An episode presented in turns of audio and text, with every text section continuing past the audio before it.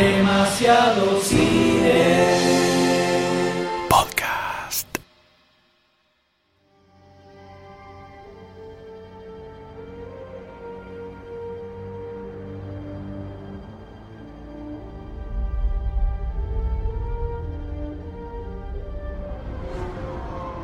Corre el año 1999. Pasaron más de 15 años desde que Leia, Han y Luke destruyeron todo un imperio intergaláctico. You refer to the prophecy of the one who will bring balance to the Force. You believe it's this boy? Hay afiches, hay trailers, hay mucho hype, hay mucho hype en la calle por esta nueva trilogía que se está preparando. Anakin Skywalker, meet Obi-Wan Kenobi. ¿Estará a la altura de la situación? Fear is the path to the dark side. Fear leads to anger. Anger leads to hate. Hate leads to suffering. Mi nombre es Dr. Sabio, si me acompañan. Goldstein. M. Daddy. Y esto es episodio 1, La amenaza fantasma.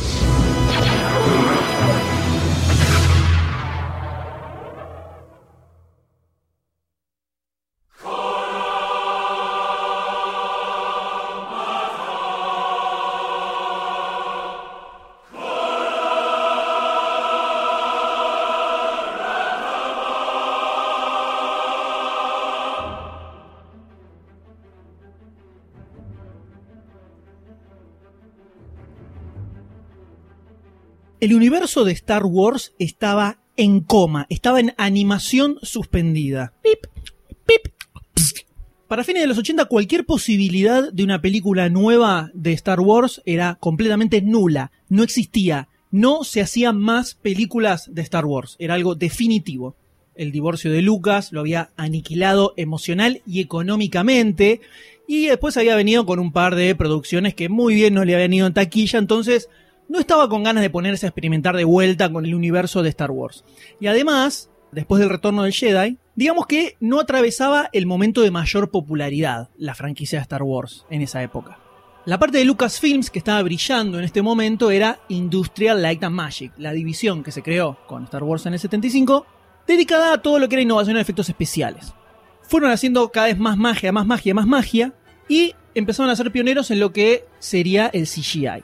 Pero en 1991 sucede algo muy particular en el universo de Star Wars. Groundbreaking. Que son dos cosas. La salida de una serie de novelas que se conocen como la trilogía de Tron, escritas por Timothy Zahn. Son tres novelas que arrancan cinco años después del retorno del Jedi, donde ya estamos con la nueva república. Y hay un general, hay vestigios del imperio, o sea, ahora tenemos el contexto diferente de lo que era la trilogía original. Está la nueva república cazando a los que queda del antiguo imperio, digamos. Y hay un general que tiene un plan loco para empezar a, meterse y destruir todo. Cuando sale en ese momento era como la secuela no oficial de la trilogía original. Y además, Dark Horse, una editorial de cómics eh, norteamericana, centrada sobre todo en cómic independiente, consigue las licencias para empezar a hacer cómics de Star Wars. Todo esto en 1991, el mismo año. Entonces empieza a salir esto y de repente hay como un renacer del espíritu Star Warsiano en todos los fans. Empieza a salir de abajo de las rocas. ¿Se podría decir que es un amanecer de la fuerza? ¡Ah! Bien, muy bien. Y empieza a construirse verdaderamente algo que ya venía un poco de antes, que es esto del universo expandido de Star Wars. Toda una mitología gigantesca que empieza a, a crearse aparte de lo que son las películas. Entonces empiezan a aparecer fans de Star Wars por todos lados. Se empieza a hablar de vuelta muy activamente sobre Star Wars.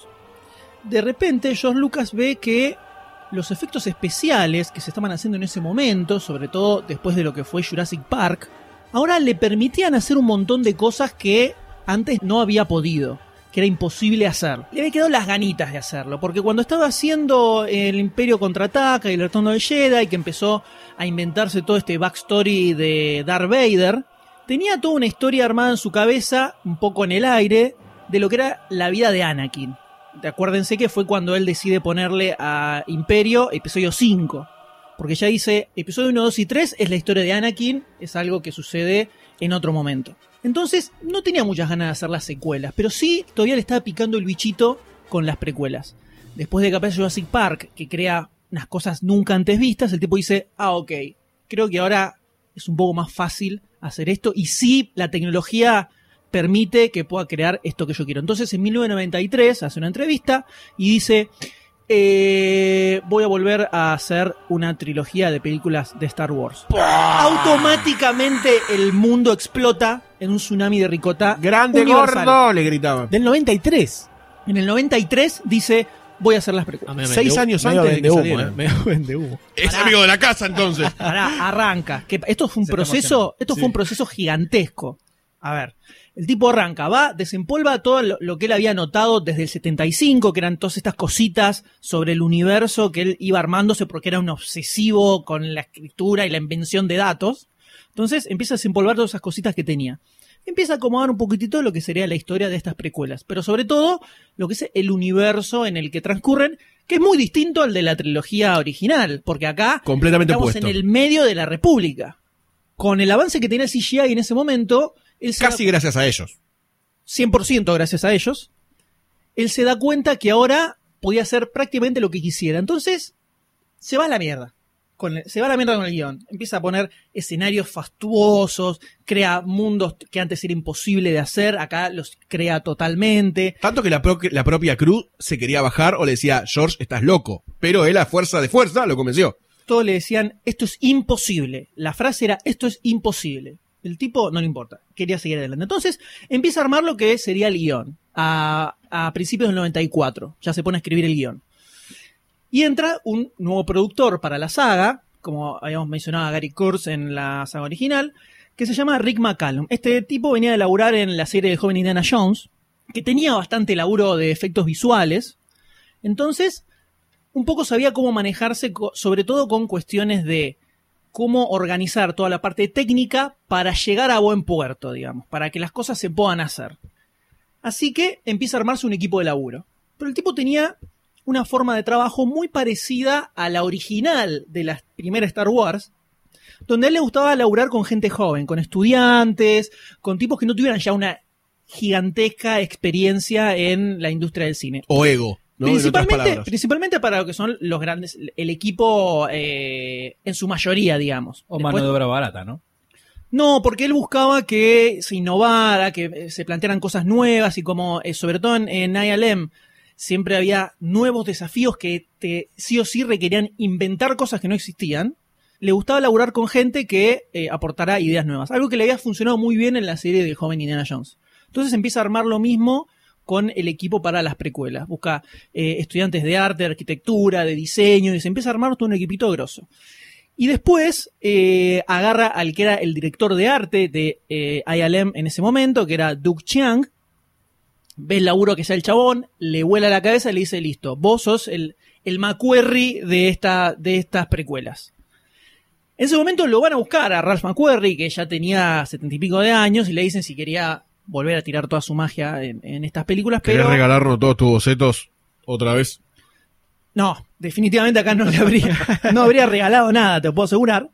Pero eh, el tipo ya dice que estaba muy grande, no le daba para el, el volumen de laburo que se necesitaba. Entonces, lo que hicieron fue, obviamente, ir a todo el material que ya se había hecho para la trilogía original, que había bocha de diseños que no se usaban, un montón de cosas. Empiezan a agarrar, empiezan a sacar cosas que le podían servir. Por ejemplo, eh, conceptos para Mos Eisley, que lo toman para Mos Espa, que es el puerto que vemos en Tatooine en esta película. El tema es que ahora estamos en el medio de la República. Es un contexto totalmente diferente a lo que habíamos visto en la trilogía original. Entonces, desde la parte visual, John Lucas quería que se notara que era distinto. Esto lo hace contrastando con lo que en la trilogía original es todo ese, eso que se ve usado, gastado y como venido a menos. Acá tenía que verse un poco más en su auge. Esplendor. Más fastuoso, más claro, más esplendoroso. Pero hay un punto fundamental en estas películas que no lo habíamos visto en la trilogía original y era casi el nudo central, que son los Jedi en pleno auge de su funcionamiento, o sea, donde verdaderamente los Jedi Mm. eran el equipo de operaciones para mantener la paz en la galaxia. La fuerza que defendía la República. Exacto, entonces vos tenías que ver que los tipos eran unos ultra zarpados luchando de verdad. Acá es donde contratan a Nick Gillard. Este tipo, de muy pendejito, se rajó de la academia militar y empezó a laburar en circos y empezó a hacer malabarismo, acrobacias, eh, actuación, esgrima en todos sus tipos, artes marciales, todo lo que se te ocurra, este tipo lo hacía desde muy, muy pendejo. Estoy hablando en los 70, ¿eh? Va pasando por distintos circos y hacia fines de los 70 empieza a laburar en la industria cinematográfica. Laburan un montón de películas, en muchas Indiana Jones, como doble de riesgo, como coordinador, como coreógrafo. Incluso según dónde chequeas la información, porque vieron que el- todo lo que es la original hay cosas medio difusas, dicen que Mark Hamill lo quería al tipo para que fuera su doble en el retorno del Jedi, viste que había muchas acrobacias locas. No encontré si efectivamente lo hizo o no, pero ya estaba dando vueltas en esa época ahí. Hizo de doble de riesgo en varias películas de James Bond, eh, estuvo muy metido en la industria cinematográfica y al toque lo llaman para que se encargue de diseñar el estilo de pelea de los Jedi. Esa era su función. Entonces el tipo empieza a analizar cómo, era la forma de combate. Dice, ok, tienen una espada. Eso quiere decir que pelean muy cuerpo a cuerpo, muy cerca. Pero también tienen el uso de la fuerza, que les sirve como arma a distancia, digamos. Y empieza a hacer toda una serie de eh, secuencias de combate donde se puede ver más o menos cómo era el funcionamiento de pelea que tenían los Jedi. Y además mete muchas cosas de acrobacia, porque los tipos se supone que podían saltar zarpadamente. Entonces, como igual estas escenas las hacían dobles, Sí. lo que hacía era unos trampolines donde se paraban, sal- salían volando y pegaban una vuelta loca en el aire Además y es, es aterrizaban. más natural el salto así, ¿no? Claro, querían que se viera natural. Es la película que mayor cantidad de efectos visuales tuvo hasta ese momento. O sea, vos tenías películas con 100 tomas con efectos visuales, 150 tomas con efectos visuales. Acá tiene como 1900 tomas. El Oh. 90% de la película tenía efectos visuales. Eso es algo que no existía. Vos ves Avatar, decís, bueno, Avatar, ok, todo bien. En esta época no se hacían este tipo de cosas. Entonces, George Lucas, Pillo, quería aprovechar también para empezar a probar cómo podía llegar a funcionar una película con tanto nivel de efectos. Porque todos en la industria de Light Magic veían que hacia ahí es hacia donde iba la industria. Era cada vez meter más efectos visuales. Pero era tal el volumen de laburo que no tenían las herramientas, no tenían una forma de trabajo para lograr hacerlo. O sea, literalmente hay, hay videos, eh, como esto fue episodio 1, está todo recontra documentado, donde Joe Lucas se sienta con los pibes en ILM y le dicen, bueno, hay que hacer esto, hay que hacer eso, así. Y vos ves las caras de los pibes que se quieren matar y le dicen, eh, pero no se puede hacer esto, ¿cómo hacemos? Bueno, eh, eh, bueno, esto no sé, lo vamos a hacer así, no sé, lo, lo vamos a tener que animar en dos semanas, ¿viste? Dice como diciendo, cualquiera, cualquiera. Y yo a Lucas le decía, vos fíjate, vos fíjate. Lucas siempre decía eso, fíjate, Y lo fíjate rajaba, qué onda. Onda, onda los, el, el eh, como es Darth Vader con los con comandantes y todo eso Que que, lo ya empezaban a sí, sí. Igualmente, tiene bastante mezcla de CGI con efectos reales. Esta película, sobre todo, es la última que se firmó en 35 milímetros. Hay algunas escenas que se hicieron en digital porque Lucas veía que se iba a empezar a filmar todo en digital, entonces hicieron pruebas para ver cómo quedaba. Entonces hay un par de escenas que están hechas totalmente en digital y se, después se editó con, con la parte que se filmó en fílmico. Pero hay, se construyeron varios escenarios, se hacían, se construían hasta la altura de los actores y después se terminaban expandiendo por CGI, que es lo mismo que hacían en, en la Star Wars 75 con May Painting, con una pintura en vídeo. Sí, claro. O sea, filmaban una partecita y después lo extendían todo con una pintura. Esto es exactamente lo mismo. Hay muchas escenas que son completamente green screen, donde están los actores hablándole una pelotita que les pasa por adelante. Pero era una locura llegar a hacer esto.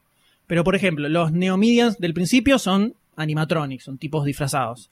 Eh, la mayoría de los bichos de fondo que aparecen en Mos Espa están hechos con efectos reales, o son disfrazados, o, o son animatronics. Yoda, en la primera versión de la película, es un animatronic, después se cambió a una versión en CGI. Eh, Citripio es un muñeco que tiene un titiritero atrás, vestido todo de verde para mezclarse con el fondo, que lo va moviendo para todas las acciones y después se borró todo y se insertó en la escena. Pero no está hecho por CGI, está construido todo ese citripío.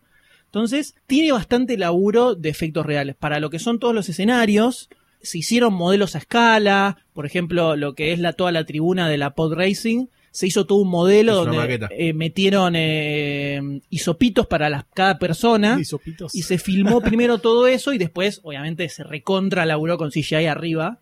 Pero de base se usaba todo eso. Todas las criaturas tenían modelos en escultura para ver cómo les caía la luz y tomarlo de base para después el CGI. O sea, mucha pantallita verde, mucha pantallita verde, pero más allá de que todo el mundo jode a George Lucas porque te jodía con esto de la computadora, tiene todo su laburazo al hacer, porque vos decís que crearon todos los bichitos en chiquitito para la luz. O sea que hubo todo un laburo de artesanos y todo sí, eso. sí, obviamente, porque tenían que ver, eh, como era la primera vez que se hacía a tal punto uso del CGI en una película, empezaron a inventar formas de lograr hacerlo. Entonces, si se van a buscar en internet van a ver que hay fotos de esculturas de todos los bichos en tamaño real. O sea, tenés la cara gigante de los bichos y hacían análisis de cómo le pegaba la luz, de cómo se tenía que mover y en base a eso después lo construían en la computadora.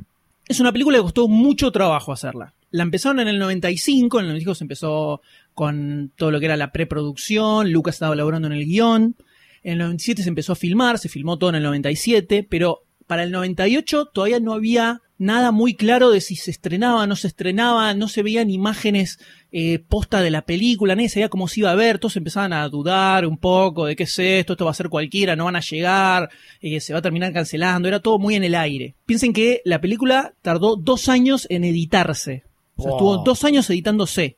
Fue un laburo muy, muy zarpado. Si creen que el hype que hay ahora por episodio 7 es astronómico, es porque no se acuerdan lo que fue el hype para episodio 1.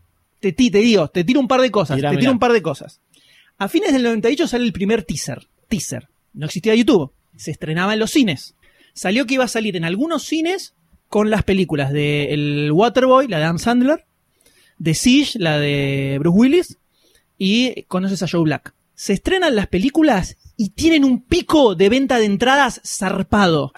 Había gente que sacaba la entrada, se metía a la sala, veía el trailer y se iba a la mierda. Igual que pasó con el Batman del 89. Si ustedes se fijan en la recaudación de estas películas, es muy zarpada para el tipo de película que Sí. es. Todo fue por el teaser de Star Wars. A tal punto que las cadenas de cine se daban cuenta de esto y anunciaban, miren que al final de la película lo pasamos de vuelta para que la gente se quedara y no se fuera y, y comieran pochoclo, viste, algo en el medio.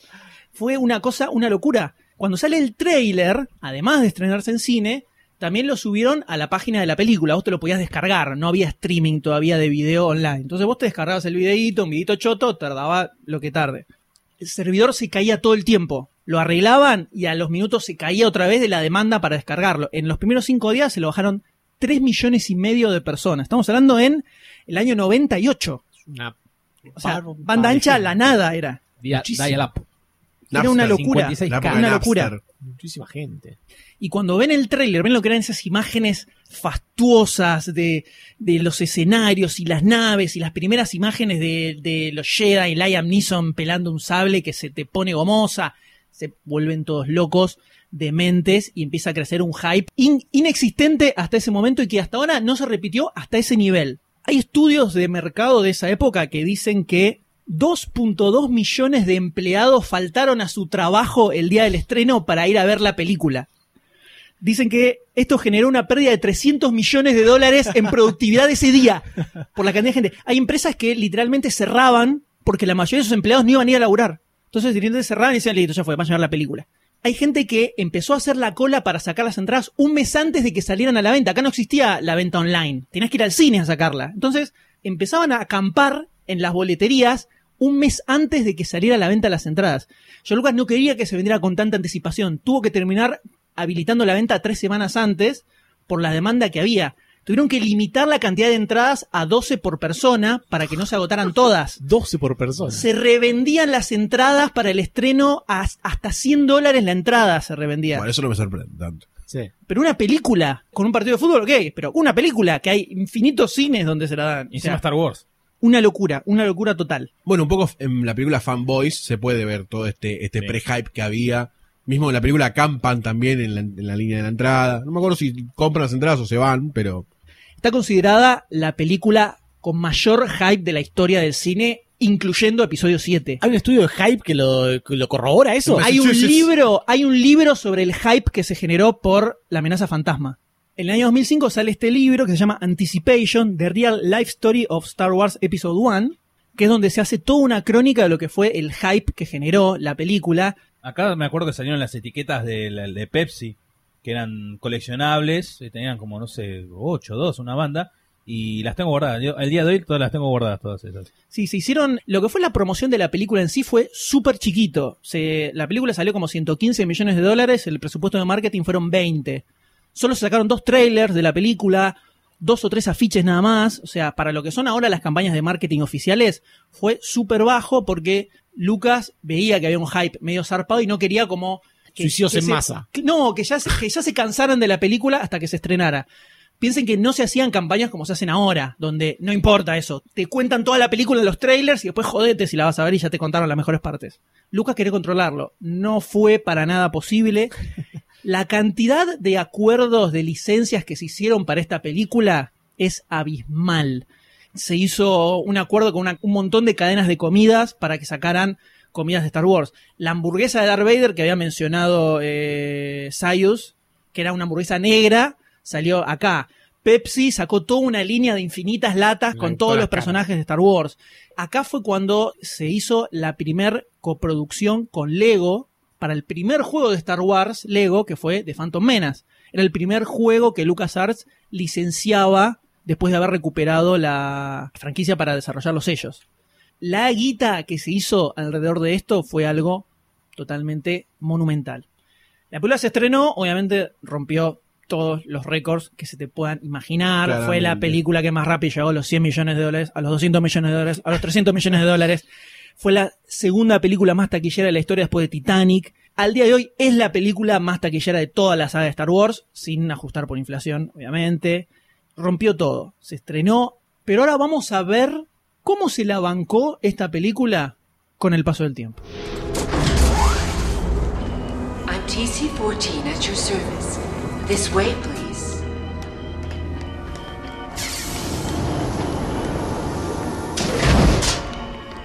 We are greatly honored by your visit, ambassadors. Make yourselves comfortable. My master will be with you shortly.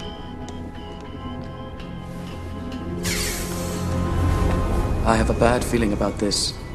I don't sense anything. It's not about the mission, Master. It's something elsewhere. Elusive. Don't center on your anxieties, Obi-Wan. Keep your concentration here and now where it belongs. But Master Yoda said I should be mindful of the future. But not at the expense of the moment. Be mindful of the living force, young Padawan. Yes, Master. Uno se deja llevar por el hype negativo, y es cuando entra en esta bola de negatividad y de, la verdad, maldad. ¿no? Fuerte, fuerte comienzo. Maldad, maldad, maldad. Hay que Ya se, va al lado- ya se va viendo tu lado, hacia dónde estás apuntando, hacia dónde van tus gustos. Hay una moda por odiar episodio 1, la amenaza fantasma, que considero en cierto punto ilegal, amoral, inético, si es que existe la palabra, porque se le pega por pegar. Se le pega por pegar. No sé si están así. se le No sé si pega están así. Hay que ver. por pegar. Se le pega por pegar porque uno eh, mete en la bolsa que dice afuera eh, impreso Jar Jar Binks, le pega toda la película. Le pega toda la película. Y hay Se lo merece. en extremadamente, en extremadamente, en extremo, o sea, dos extremos, extremo al cuadrado, cosas para rescatar en la película a lo largo de todo, de concepto, de arte, de escenarios, de diseño. No sé si tanto de guion, pero hay cosas para rescatar y para comparar con episodio 4. Buenísimo, porque una película de guion no importa para nada, ¿no? Es como lo tercero o cuarto que hay en la lista de cosas importantes. Vos no estás eh, comprendiendo con lógica pura lo que estoy diciendo. Yo no estoy diciendo que no hay que pegarle a la película, estoy diciendo que se le pega por demás porque se suben al tren de peguemos el episodio 1, total es una garcha, se hizo hace 15 años, nadie se va a acordar. Nadie hace el esfuerzo por rescatar las cosas positivas que todo producto y toda invención tienen en este mundo. Estoy de acuerdo en que hay una hazaña Sí, sí. muy particular.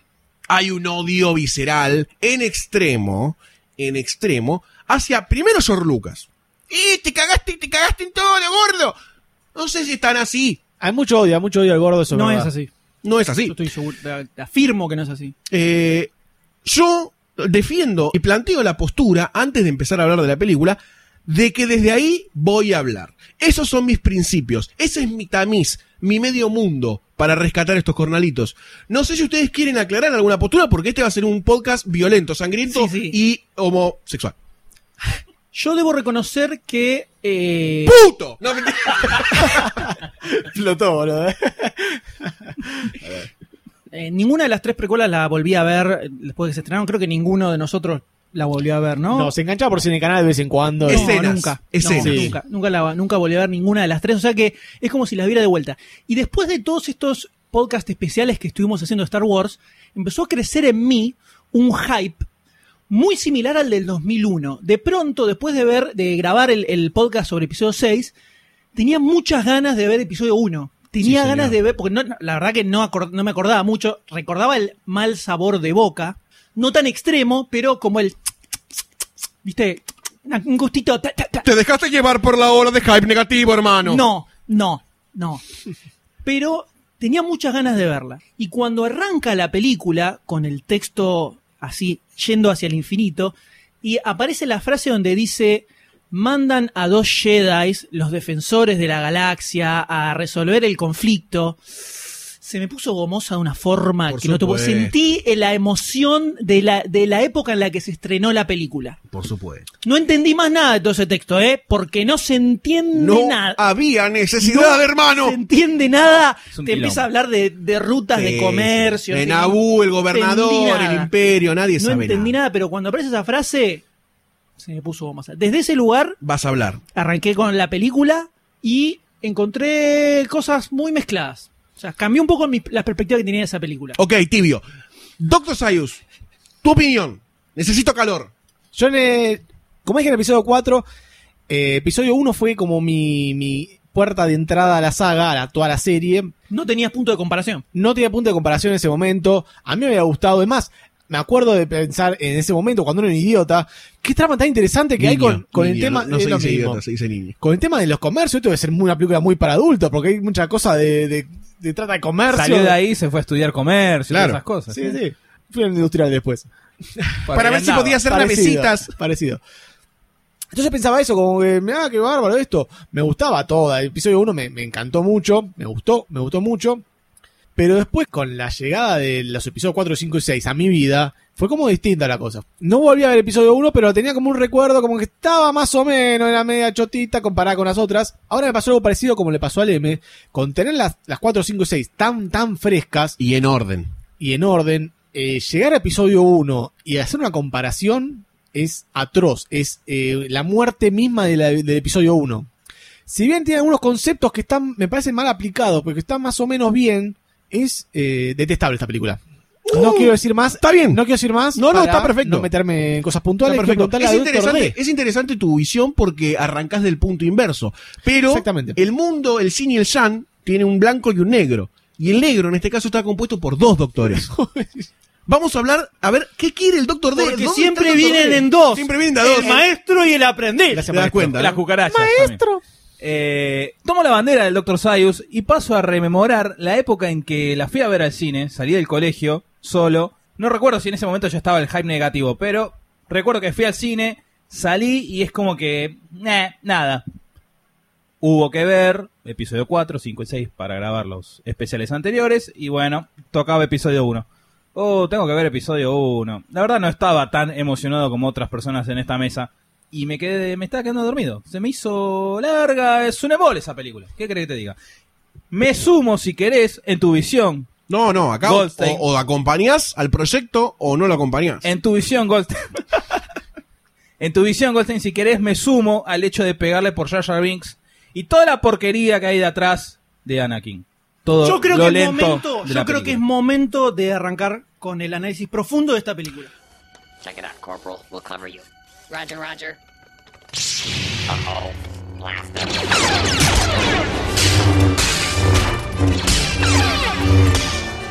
What is going on down there? We lost the transmission, sir.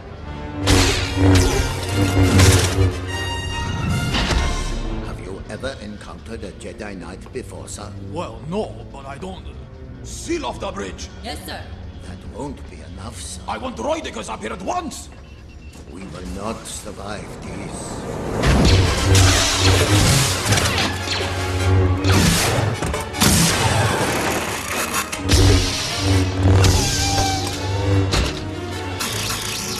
Close the blast doors.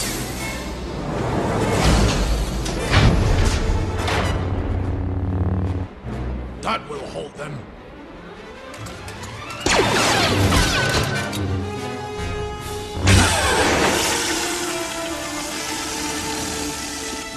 Still coming through.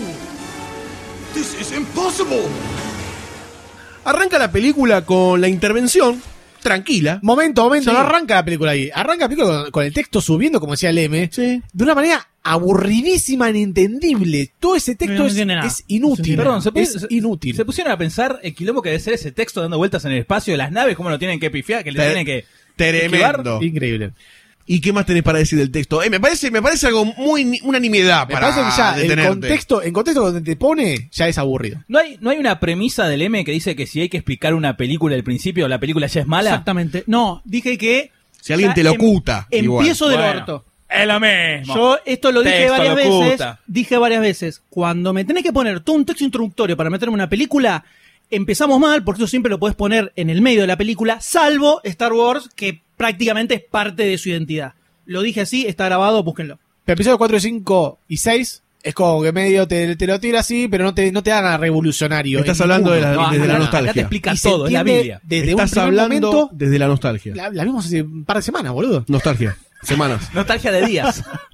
uh, era más. No, pero es verdad, no se entiende. No se entiende la- nada. o sea, yo lo leí, retrocedí y lo puse una segunda vez para entender mejor. O sea, ya pensemos que de haber visto episodio 1 en su momento, no me acordaba nada de cuál era la trama central de la película. O sea, no me entendía. Sé que estaba la princesa, los Jedi y todo eso, pero no me acordaba cuál era el problema. Sé que estaban los extraterrestres estos atacando, pero no me acordaba por qué era. Leí ese texto, no entendí nada. Leí la parte de los Jedi, me emocioné, retrocedí y lo volví a leer, prestando la atención a las otras partes. Lo casé un poquitito más, pero tuve que poner pausa y dedicarle unos segundos a, ok, rutas de comercio están haciendo, o sea, es como, básicamente como si el gremio de camioneros hiciera un piquete. Piquete. En realidad le estaban que haciendo la- la un bloqueo, Estaban haciendo un bloqueo estadounidense a- a, a Cuba. Claro. Un, un, un Ojo. bloqueo cubano. Anda por ahí, Liam Neeson con la barbita, igual a Fidel Castro joven, ¿eh? Googleenlo. Y hace el mismo personaje. No hace falta que lo vimos, lo, lo vimos hace una hora y media. Dos, tres, cuatro. A Fidel Castro joven, lo viste, jo- joven hace. Hace poquito. Eh, ok, arranca la película con el texto que nadie se fuma. Ok, ok. ¿Cuánto? Cinco segundos. Oh, después arranca la película y te cuenta lo que pasa en la película. ¿Para qué necesitas el texto? Para eh, evidenciar tu odio por la película. Me parece una crítica desmedida. No te lo cuenta, bloqueo no te lo cuenta. ¿Para qué lo querés saber si después te lo muestra? ¿Para qué lo querés saber? Es Dale, dale, un chiche. sigamos, el dale. texto es un chiche. Sigamos, sigamos, sigamos, sigamos. Porque si no, nos vamos a agarrar trompadas acá, Goste. Arranca la película con la intromisión de dos Jedi, no uno, dos Jedi. Que uno es Liam Neeson y el otro es Iwan fucking McGregor. Dos Jedi, sable verde y azul. Tomándote. Dos. Parece que está todo bien.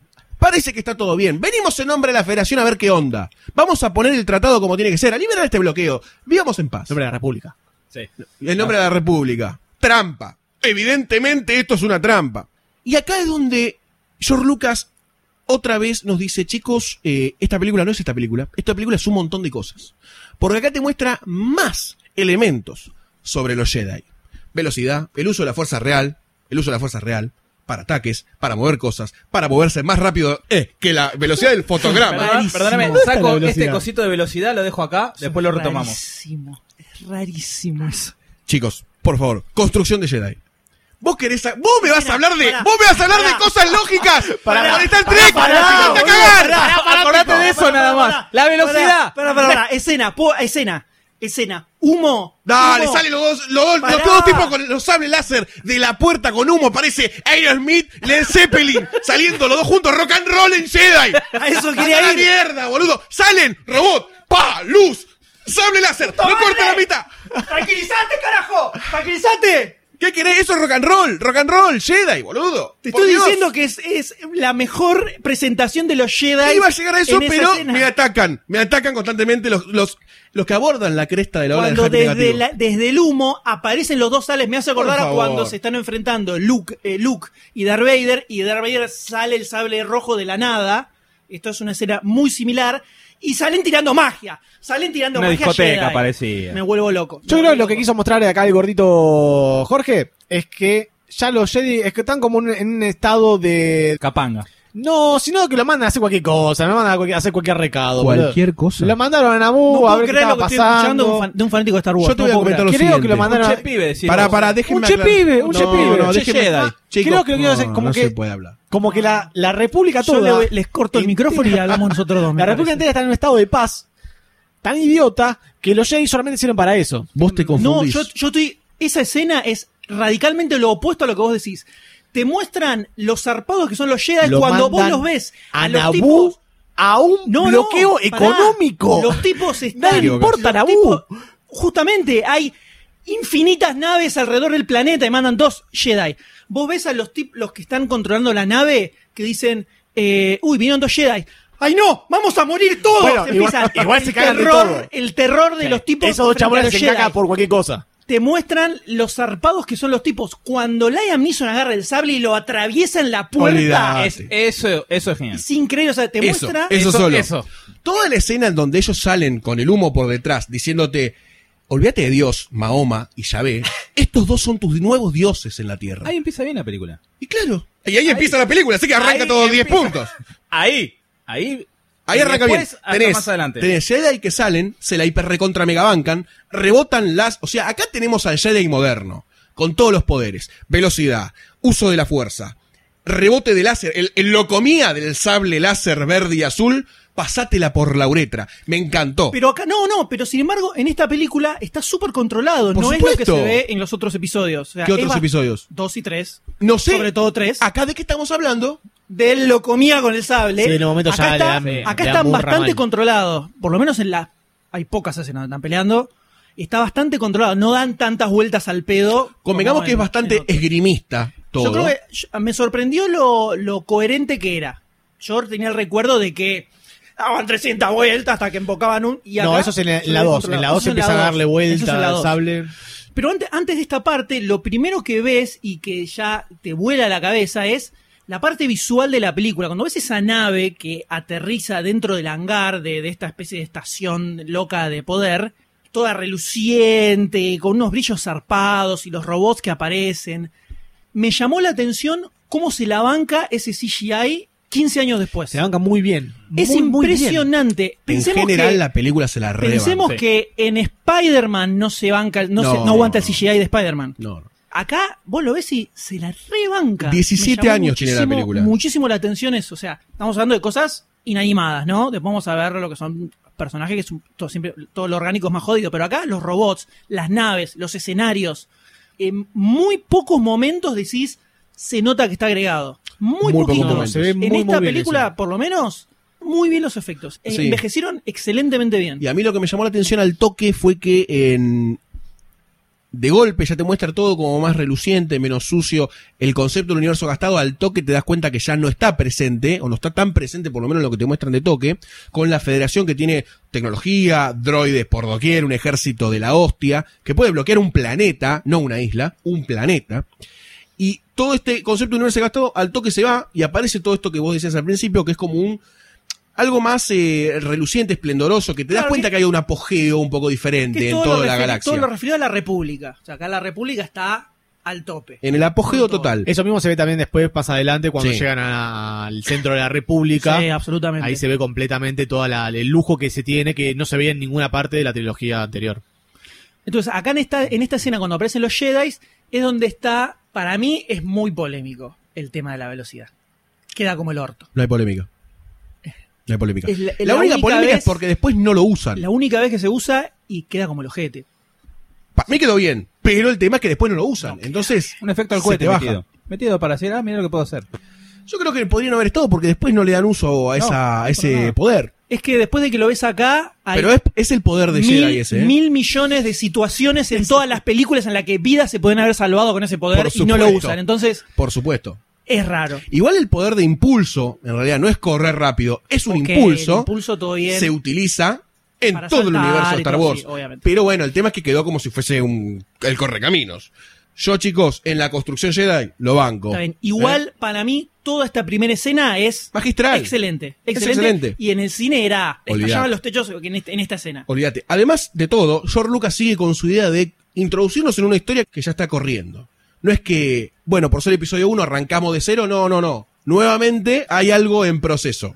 Eh, Más o menos, ¿eh? ¿Por no, qué? no tanto como antes. No sé a qué te, recién te referís vos, que te está mostrando algún proceso, porque Todo- más o menos te, me muestra todo de- desde el comienzo. O sea, te presenta dos personajes como este es el maestro, este es el aprendiz, y después arranca la historia de ahí. Nunca te lo presenta así como te dice que son dos Jedi. Que no son dos Jedi, no son Sí, dos son dos Jedi. Jedi. Y uno es un Padawan todavía. Bueno, Eso. son dos Jedi. No vamos a entrar en nimiedades. Vamos a entrar en nimiedades. Es que toda la película no entra en nimiedades nunca, en ningún momento. Ese es el problema que tiene. ¿Puedo detenerme un segundo en el cast Sí, de por favor. Liam Neeson como Jedi, lo más badass de todo el universo de la historia del cine?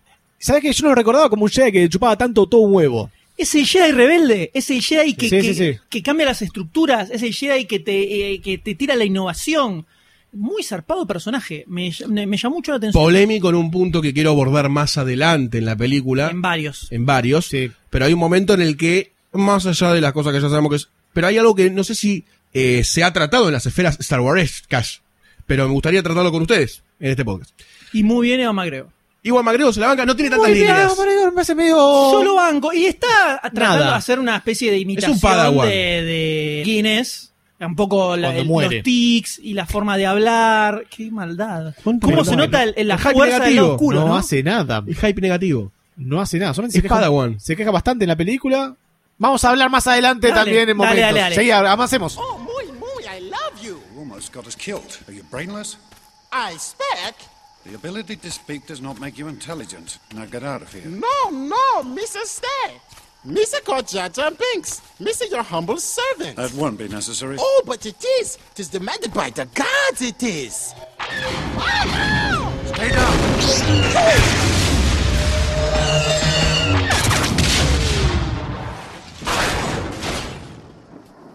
You saved my again. What's this? A local. Let's get out of here before more droids show up. More? More did you speak? Caen los Jedi en Naboo. Caen los Jedi en Naboo, en el otro lado de donde tendrían que estar cayendo. Bueno, un cálculo de errores. Un error, un error No, ahí. pero porque estaban habían de colado. polizontes, estaban de polizontes, Claro. están invadiendo. Todos los robots también caen del otro lado donde tenían que haber caído. En realidad caen en todo el Estaban mundo. Iniciando, Claro. Estaban iniciando ¿Por el qué ataque. desde tan lejos? ¿Por qué del otro lado del mundo? Porque Pero bueno, van barriendo de a poquito. Empiezan a, a lo- lo- los droides estos robóticos empiezan a romper todos los árboles, Sí. vaya a saber uno por qué. Y aparece una criatura. Aparece una criatura con orejas largas que no puede, no se le entiende nada cuando habla. No me acordaba que sea tan insoportable este muchacho. Tampoco. Es increíble todo lo que dice y no dice nada al mismo tiempo. Estamos hablando de Jar Binks. Ah, pensé que estaban hablando. Mártir, No un sé, mártir. Peor ¿Por qué aplaudís vos? de la No historia del cine. Eh. Recuerdo cuando se estrenó la película que jodían que era discriminaban a los jamaiquinos porque Jar Jar Binks y toda su raza tiene como un acento, un dejo jamaiquino. Y viven abajo el agua. Y siempre decían que era como el Speedy González que le- el Speedy González que Son drogadictos. Speedy González que decían que Stand up, Jar Jar. Stand up, Jar Jar Binks. Perdón. Speedy González. que discriminaban a los jamaiquinos. Difícil comparación, difícil llegar desde Jar Jar Binks hasta los jamaiquinos. Es muy complicado. No digo de vos, digo de la gente que elaboró esta teoría. ¿No escuchaste todo lo que dije? Que era lo que eso. Sí, sí, sí, Y bueno, Por eso, todo eso que es difícil. aparece el personaje más polémico y por el, el cual el 65% de la gente que la odia, la odia por ese motivo. Se usa como estandarte del odio es el episodio 1. Se usa como Perdón, estandarte de básicamente. odio. George Lucas ya pidió disculpas por, por, por poner a Jar Jar Binks. ¿A mí qué importa? O sea, él también lo odia. Perfecto. Es que me parece que es el punto más flojo, más incoherente y peor hecho de toda la película. Incoherencia, incoherencia, la hablaremos a lo largo de la película. Vos fíjate, prácticamente todas las cosas que hace Jar Binks podrían no estar y podrían resolverlo con un artilugio del Toda- cine Toda que lo raza, toda su raza podría no estar. Son los Ewoks del Naboo. Acuáticos. Acuáticos. Ni siquiera son los Ewoks. Los, Ewoks eran, eran bestias salvajes. Los Ewoks se querían a comer a Han Solo. Esto no es Para eso dijimos que era algo malo. Pero porque son asesinos. E incoherente. por- Claro, son de ositos, sangre. ositos asesini- asesin- asesinitos. Claro, ositos asesinitos. Estos No, son en- tipos en- inútiles. entiendo, entiendo la idea de querer tener un comic relief. Sí, La ejecución es tremenda. Chicos, eh, fue, un Es cáncer. fue un pifie importante. Lo que yo no termino Un de pifie entender importante. es, ok, ¿querés meter un comic relief? Listo, metiste a Jar Binks, que es una, es un aborigen, en realidad es una civilización aborigen, lo dicen en la misma la película, pero Después está Archurichu y Citripió en cierto punto. Citripió no está toda la película. Apenitas, apenitas. Y después un poco Anakin también. hace- Pero a lo que yo voy, si ya tenés Archulito y Citripio, o sea, lo están metiendo en la película, aparecen en la película con los nombres, ya está, no metas a Jar Binks, Pues Citri- esos dos. Citripio prácticamente no aparece en la película. Pero a lo que voy es, si ya los metés como personajes en la película, a Bolí, a Bolé, a Bolaza, a Jar Binks, sacalo, y usa esos dos, y ya lo estás Sí, metiendo en la bueno, pero también hay una realidad que es que había que generar muchos muñecos nuevos de nuevos personajes. ¿Quién compró el muñeco de Jar Binks? Bueno, no le salió como pensaban, pero Jar Binks fue tapa de la Rolling Stone, señores, cuando salió la película. Tapa de la Rolling Stone que dice. Jar Jar reinando no sé qué, un, un tagline así, y está la cara de Jar Jar Binks en la Rolling Stone. O sea, Descomunal. la idea era meter un super personaje comic relief que a los nenes les encantara y se cagaran de risa.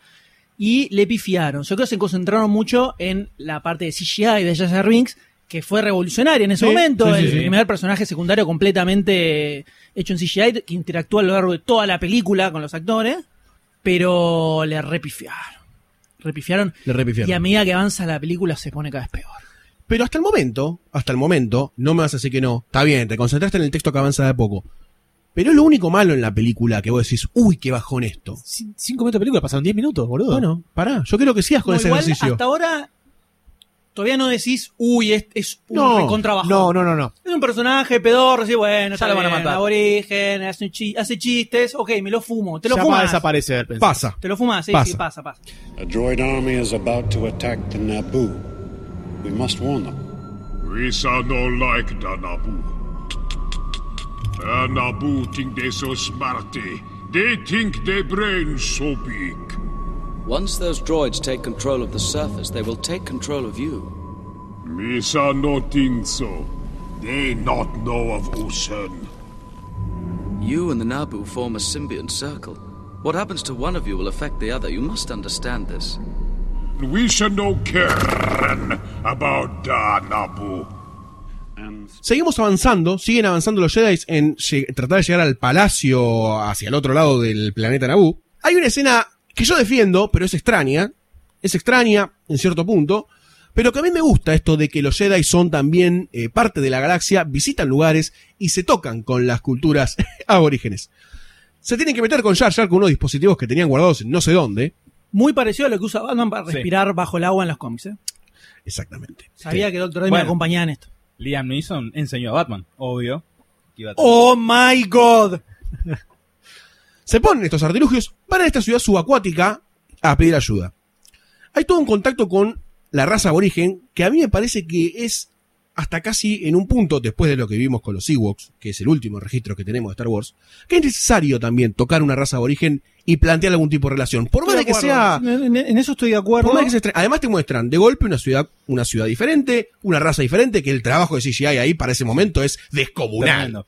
Es descomunal. No, y to- y todo el diseño de la, de la ciudad de Gungan es Excelente. muy, muy zarpado. Los personajes no me copan nada. No. No me copan nada. Es Eso no, eso re no va. molesto, Eso no eso va. es re molesto. Es choto, es choto. Pero hasta ahora no sé si tiene una raza porque aborigen buena. El tema es que se ve, Wookie. se ve cómico, berreta, ¿entendés? Sí, O sea, en el contexto de la película, sobre todo, es un momento bastante dramático, si querés. sí.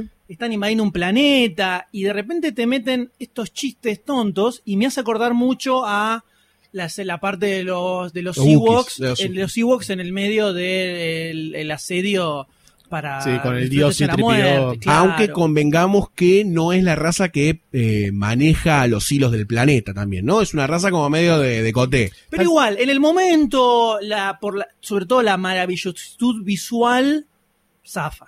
Sí, está, No, bien. no, está bien. Igualmente de los... O sea, me molesta más ahora que lo que me molestó en, el- en ese momento cuando lo vi. Igualmente en ese momento los, los Gangen, eh, si vos te fijás, tiene un comportamiento, creo que uno de los generales o uno de los que estaban ahí, que es mucho más lógico que el rey y el Sí. y Jar Jar Binks, Sí, sí, sí. que son los dos exponentes que más hablan. Entonces decís, papá, alguien en el medio tenía que decir, Jar Jar no, el rey no, por Dios, por no, Dios. incluso en- en- al final en la batalla hay un par de, de personajes que parecen hasta piolas.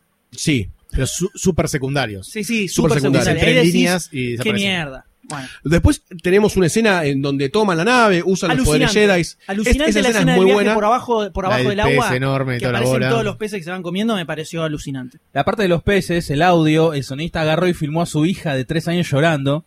lo retocó y termina siendo el audio de todos los, de los bichos abajo del agua. De dato Star Warsiano. Preparémonos para esta marea de, de datos que se vienen. ¿Se vienen muchos? ¿Se vienen muchos? Ah, pará, pará. Un poquito. Un montón. Un A mí, a mí esa secuencia me encanta. Parece que a Sayus no le gusta porque ya la No, me gustó, fue un, momento de aventura que tuvieron. Fue un momento de aventura. Es molesto que siempre que va- le va a cazar un pescado o algún bicho lo agarra otro. Dos veces, no. Pero a cualquiera. propósito, al contrario, es el chiste. El Claro. chiste No, como la una vez está bien, ya- dos veces no. Es la, es la cadena de alimentación de. Tenés uno que dice, uh, mirá qué gigante que es eso, aparece uno más gigante. Uh, mirá qué gigante que es ese, aparece otro más gigante. Ya en Es ese, momento, del ya ese momento se ve la cara de tranquilidad de Obi-Wan que me va a Sí. molestar durante toda la película. Qui-Gon. Qui-Gon también. Esa escena para mí denota un espíritu de aventura que, además, vos decís, es un momento de crisis en cierto aspecto, y a la vez es un momento de aventura que los Jedi siempre tienen bajo control. Que es algo que, me, que no me pasó tanto en las películas anteriores, salvo en las 6, en donde Luke ya es un Jedi y tiene supuestamente bajo control algunas escenas, salvo cuando se enfrenta contra el bicho gigante. Que entra medio badass a lo de Java. Exacto. A ver, chapa. Sí, que se le va la chapa automáticamente Pues cuando sí, lo tiran en el pozo. Sí, acá el que laburó todo esto es un tipo que se llama Terry Willach, que es un experto en efectos especiales, pero también es especializado en zoología. Entonces el tipo empezó a diseñar todos estos bichos extraterrestres y dicen que se terminó armando una especie de cadena alimenticia gigantesca, aunque nada más un pedacito de esos bichos aparecieron en, en- en- en la película, pero el tipo se armó como todo una- un ecosistema de mente de bichos para la película, un loco total. Impresionante.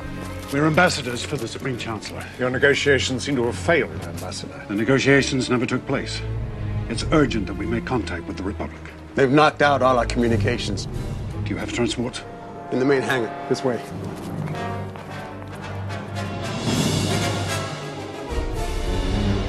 There are too many of them.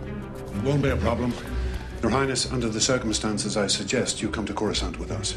Thank you, Ambassador. But my place is with my people. They will kill you if you stay. They wouldn't dare. They need her to sign a treaty to make this invasion of theirs legal. They can't afford to kill her. There is something else behind all this, Your Highness. There's no logic in the Federation's move here. My feelings tell me they will destroy you. Our only hope is for the Senate to side with us. Senator Palpatine will need your help. Either choice presents great danger to us all. We are brave, Your Highness. If you are to leave, Your Highness, it must be now. Then I will plead our case to the Senate. Be careful, Governor. Luego de esta escena, que a mí me parece que es un buen resumen ent- entre espíritu de aventura, raza aborigen y una suerte de tranquilidad en el objetivo de los Jedi, que es como se sentían medio Terminators en algún punto, ¿no? Como que llegan a su objetivo, por más de que se le interpongan un montón de vicisitudes, los tipos vos los ves y tienen una misión y van a llegar a hacerla. A todo esto, Jar sigue en la nave con ellos. Sí, lo duermen. Y no se va nunca más. No se va nunca más. Vos fíjate qué buena sería la película sin Jar Jar Binks.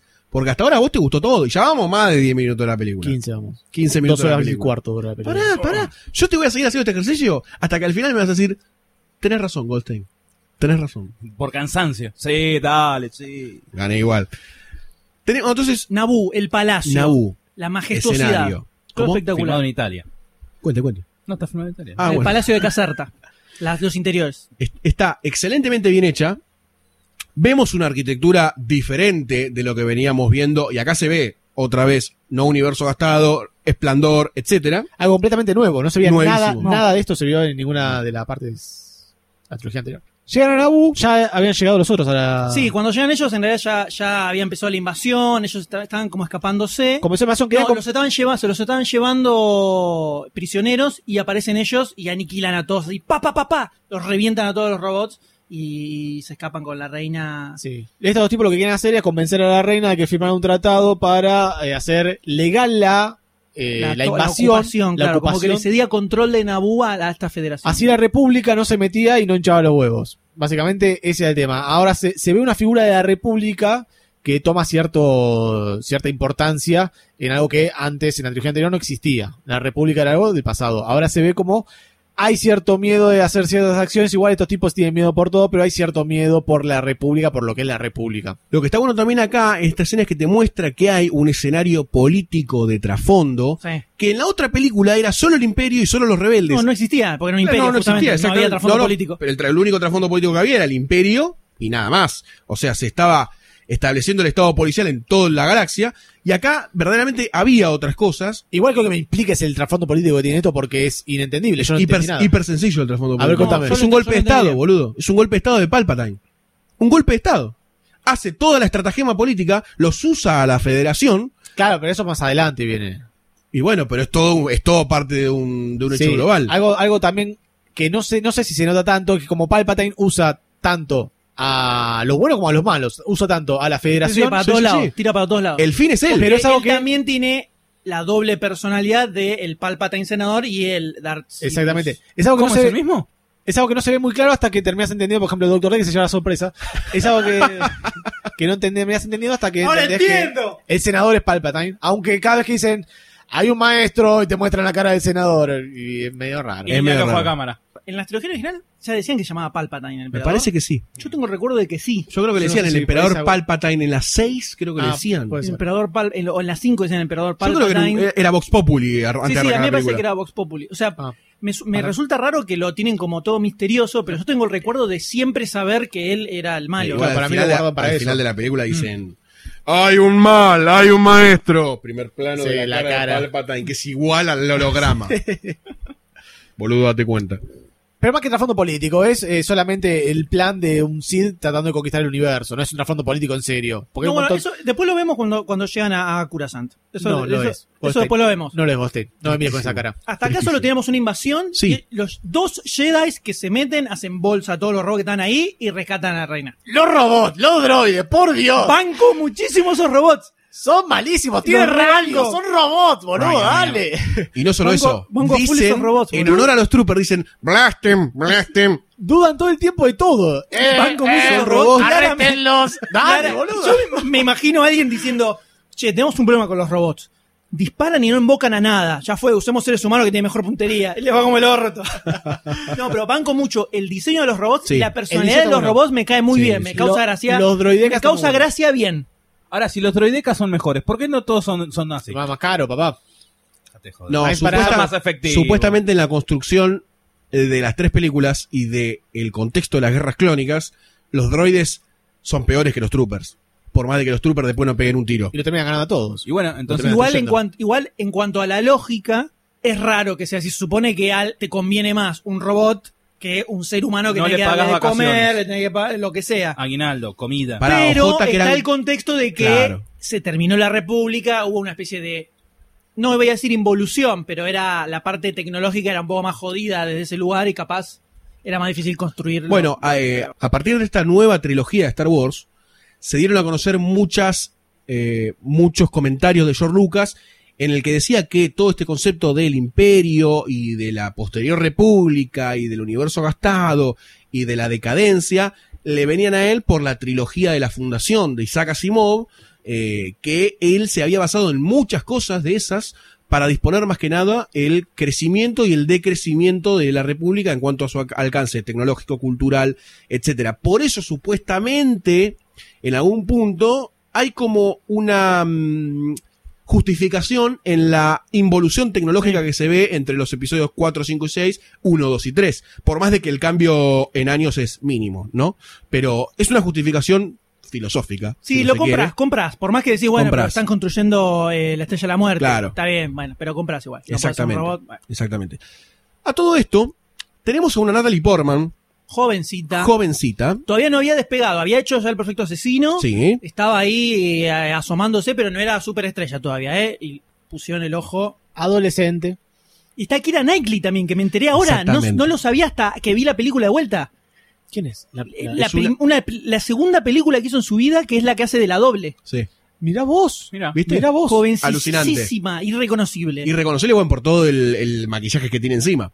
Sí, todo el tiempo. Todo el tiempo el maquillaje y el peinado y Banco a full todo el diseño de vestuario de- Increíble. y majestuoso de esta película y totalmente demente y extraterrestre totalmente. Que no sé si no hice en la película, pero es para eh, disfrazar también la personalidad de la, de la reina y así poder... Armar el decoy. Claro, dejar el señuelo. Pero el, el laburo, el laburo de diseño de los vestuarios que se ve acá es. es Hay un laburo, cosa- hay un laburo impresionante eh, en prácticamente todo lo visual.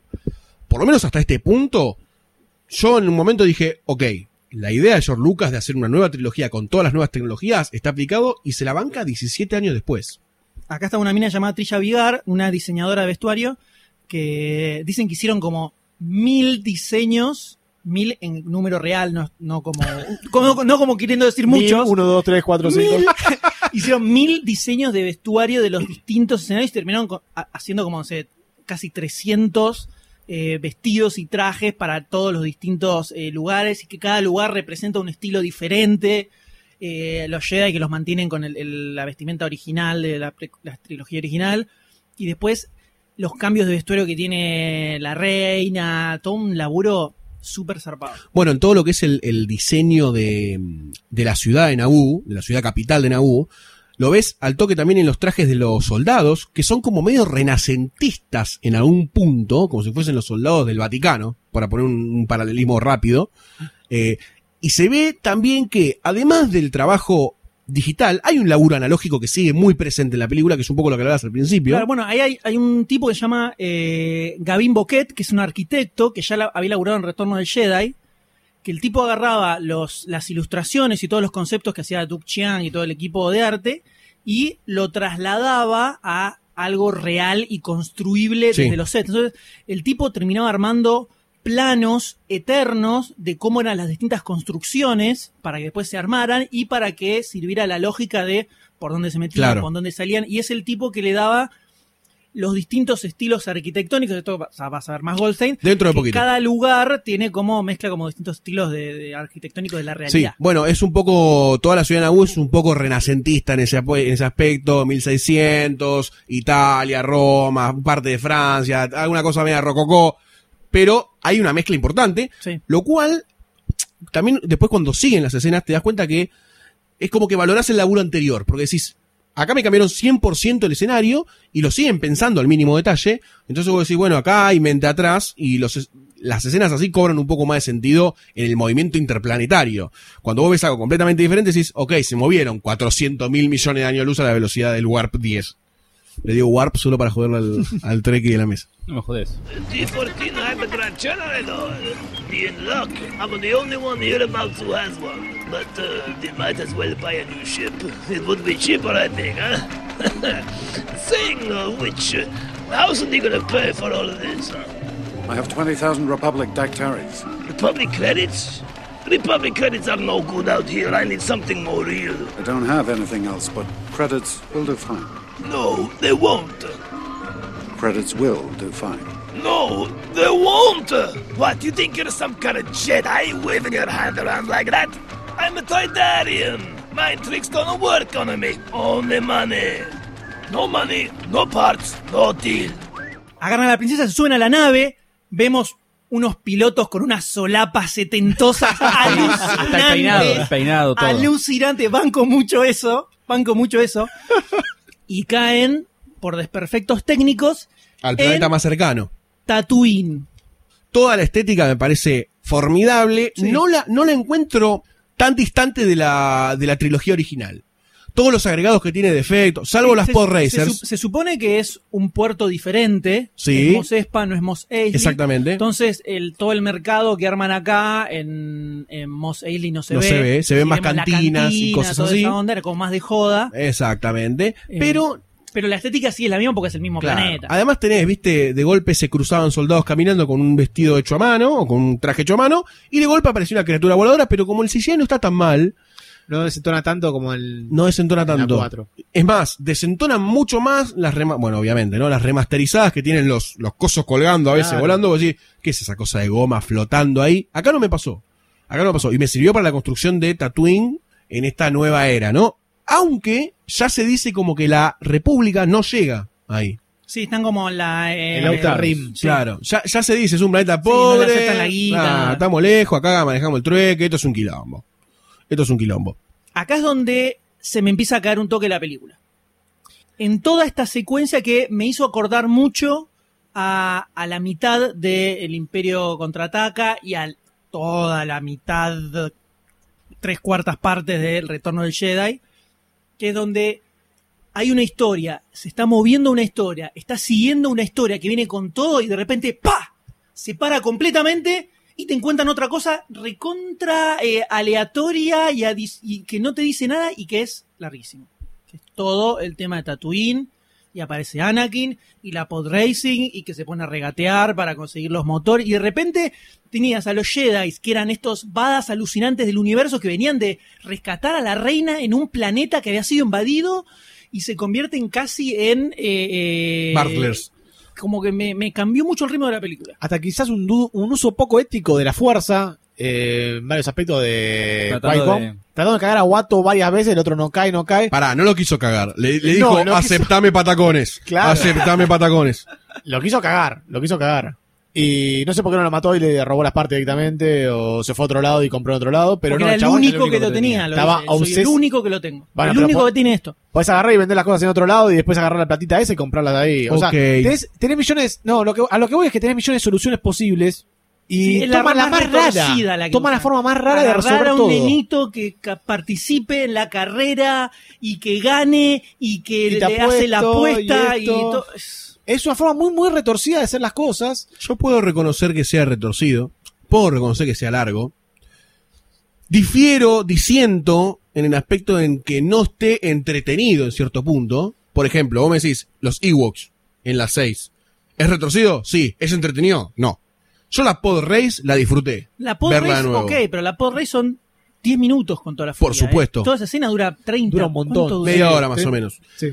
Pero a lo que me, me parece que la película apunta también, en cierto aspecto, que es necesario para contar la, la- la trilogía, es necesario todo esto, es que descubre en Anakin Skywalker que hay un poder eh, diferente, que está la fuerza, y que de alguna forma él tiene que lograr o convencerse de que verdaderamente es así, y de alguna forma natural y orgánica tiene que llevárselo. No, está en el Jedi robarse un pibe, no son milicos en los 78. Bueno, pero también hace trampa, ¿no? Es que hay medio que se lo roba, también que es por una apuesta, pero cuando saca el otro, el, el dadito, también que el dado estaba cargado, pero Qui-Gon le tira para que salga azul, y ahí también es como que hace una trampita para, bueno. Bueno, Bueno, pero Qui-Gon Qui-Gon era- era malo. me. Qui-Gon era rebelde. O sea, se le plantó a Yoda. Sí, sí. Sí, bueno, Se eso, plantó eso Yoda. se, se da a entender también que era rebelde. Yo creo que es un... Sí, o sea, entiendo, entiendo que es, es una secuencia necesaria. claro. Está perfecto. Entiendo que necesitaban de alguna forma mostrarte que Anakin era grosso. Claro. o que Entonces, tenía que pintas del grosso, elegido era o de algo. grosso, eh, por- para que por alguna razón se lo quieran llevar para entrenarlo. Entonces, el tema de la pod racing es una forma en que te dicen, este pibe es grosso, pero eh, eh, es raro cómo se da todo eso. Eh, o sea, mi principal problema es que la película frena demasiado la historia que te está contando durante demasiado tiempo. Y te das cuenta porque cuando llegan a Coruscant, levanta de vuelta. Entonces, de repente venías como... Salen y cuando llegan a, la capital de, la República, vuelvo a enganchar la historia que me había quedado colgada, que es mucho más copada que esta. Es como un intermedio metido a la fuerza. Es que, es que deja de darle bola, en ese momento ya deja de darle bola a Anakin, a Anakin bebé. Porque es un nenito, es un nenito. Y no sé si está tan buena la decisión de que sea tan chiquito. Por ahí si hubiera sido un poco más adolescente. Más sido Anakin del episodio 2. Más Anakin en el episodio 2, un poco más rebelde, un poco más, no sé, con otra personalidad. Creo que por ahí hubiera levantado un poco más todo ese momento. Obviamente se hubiera tenido que encarar distinto, pero creo que hubiera levantado todo ese momento que fue muy, muy bajón, muy No, denso. yo, yo banco, yo banco que sea un nene chiquitito. Yo no banco que sea un niño chiquitito porque no me banco los nenes en la película. Bueno, pero no, el, el problema acá, el problema acá es algo que ya No comentamos antes y es que George Lucas no es buen director de actores, no sabe cómo hablarle a los actores para que hagan lo que él quiere. Se le cruza un actor y dice... Entonces vos tenés, Liam Neeson es un grosso, te actúa solo. Evan McGregor te actúa solo dentro de lo que le dan. Este pibito, un pito chiquitito, No entiende nada. si no le decís cómo lo tiene que hacer, lo hace como, como le sale. Y es el gran problema que hay con este pibe en toda la película, que parece que estuviera actuando para otra película, parece que estuviera actuando en los Goonies, no en Star Wars. Sí, tal cual, tal cual. Are you an angel? What? An angel. I heard the deep space pilots talk about them. They're the most beautiful creatures in the universe. They live on the moons of Viego, I think. You're a funny little boy. How do you know so much? I listen to all the traders and star pilots who come through here. I'm a pilot, you know, and someday I'm gonna fly away from this place. You're a pilot? Mm-hmm. All my life. How long have you been here? Since I was very little. Three, I think. My mom and I were sold to Gardula the Hutt. But she lost us betting on the pod races. You're a slave? I'm a person and my name is Anakin. I'm sorry. I don't fully Y está todo el tema de que de repente acá te tiran que es el elegido, te tiran que es el que va a traer balance a la fuerza, que eso no es malo en sí, pero es raro y ni siquiera era necesario, porque el hecho de que era el Chosen One, ¿cuándo, ¿cuándo vuelve a aparecer como algo referente? Yo creo que eso en realidad no se toca. ¿Cuál por- era el balance de la fuerza? No, O sea, es que va a traer balance bueno, de la fuerza. ¿Qué- cuál era- ¿Por el qué está balance- imbalanceada la fuerza? Porque está, desbala- es porque está desbalanceada la fuerza. ¿Dónde estaba desbalanceada? Y Nunca los únicos dicen. Sith que quedaban eran ellos dos, te lo dicen, hay solamente dos Siths. Porque siempre Se- hay dos. No, pero sabían que eran los últimos dos porque venían de las de las guerras con los Sith, Pero no los habían sabían- aniquilado no a sabían, todos. no sabían No, no, acá dos. no te dice Sí, se nada. sorprenden. Acá lo descubren cuando aparece Darth Maul. Claro. Dicen, oh, mirá, hay un Sith, pero qué cagada. Para ellos es un momento de prosperidad de mil años. Esto no, no, tiene ningún Sid en, en toda la historia de hace mucho, mucho tiempo. Y te lo dicen ahí en la película. Cuando se sorprenden dicen, bueno, vamos a tener que hacemos, vamos a tener que ver qué hacemos con esto, con estos sí que aparecieron. Bueno, supuestamente cuando, bueno, pasa que nos adelantamos con esto de la del Sí, no, el tema elegido. es que si vos me decís que se necesita traer balance a la fuerza, primero explícame por qué estaba desbalanceada. Si me decís que se necesita un elegido, No. explícame para qué lo necesitas y de dónde sale esa profecía que no existe. Es no existe su- todo. O sea, yo creo la que- Matrix, cómo maneja el tema del elegido, y te das cuenta que se puede hacer un poquito mejor. Está como agarrado de los pelos y al pedo, porque vos sacá, sacalo del balance de la fuerza, sacalo de que es el elegido y solo tomalo como un pibito donde The Force is strong in this one y ya está. ¿Qué más necesitas? Tampoco se dice nunca, nunca en la trilogía, la trilogía original. No se nombra nunca al elegido. Se nombra solamente a dar al padre de Luke como buen amigo de Obi-Wan. Y nada más, que era un buen piloto. Que bueno, acá vemos que no. Y nada más. Pero igual, ¿quiénes sabían que era el elegido en ese momento? Que Qui-Gon lleva a Anakin al consejo. Todo el consejo de Jedi. ¿Y qué pasó con todo el consejo Jedi? Dijo. No, le dicen que no es el elegido. Murió. Todo el consejo Jedi murió en la guerra clónica, salvo Yoda y Obi-Wan. O sea, ese concepto del elegido nunca se pudo haber llevado a la 4, Claro, 5 pero y 6. a lo que voy es que el plot Sí, point del elegido sí. no tiene sentido. ¿Por qué? ¿Cuántas cosas vimos en Star Wars que no tienen sentido como plotlines, igual que eran como lore? Mo- montonazo. Por ejemplo, al Y nivel de de, la esto, 4 a 5 y la 6, un montón. al nivel de esto estamos hablando de un personaje central y es el por qué existe este personaje y el por qué es importante. O sea, Anakin es importante porque es el elegido. Pará, nunca dijeron es el elegido. Sí, para sí, Qui-Gon. es el elegido. Para No, no. Qui-Gon Bueno. era el elegido. No, dice que es- Después eh, cuando lo Yoda agarra nunca lo dijo que nació- era el elegido. Mace Eh, Window. Ah, pará. nació de la madre y la fuerza. Déjame de Bueno, joder. eso cualquiera. Déjame de joder. O sea, todos esos conceptos que tenés son, es todo una zaraza atrás de la otra y ahí se va la chota. Déjame de joder. Eso no es defendible. ¿Qué cosa? Todo esto que estoy diciendo. Lo del Eso- elegido a mí no me parece raro, es otra cosa más del lore que puede ser o no. Si vos lo ves como el elegido que va a balancear la fuerza, termina pasando.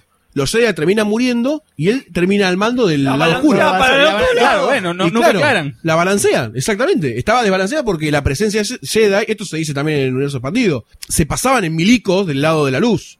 Ya era como opresor casi del lado Jedi que trataran de imponer todas las normas como las vieran, como las verían ellos.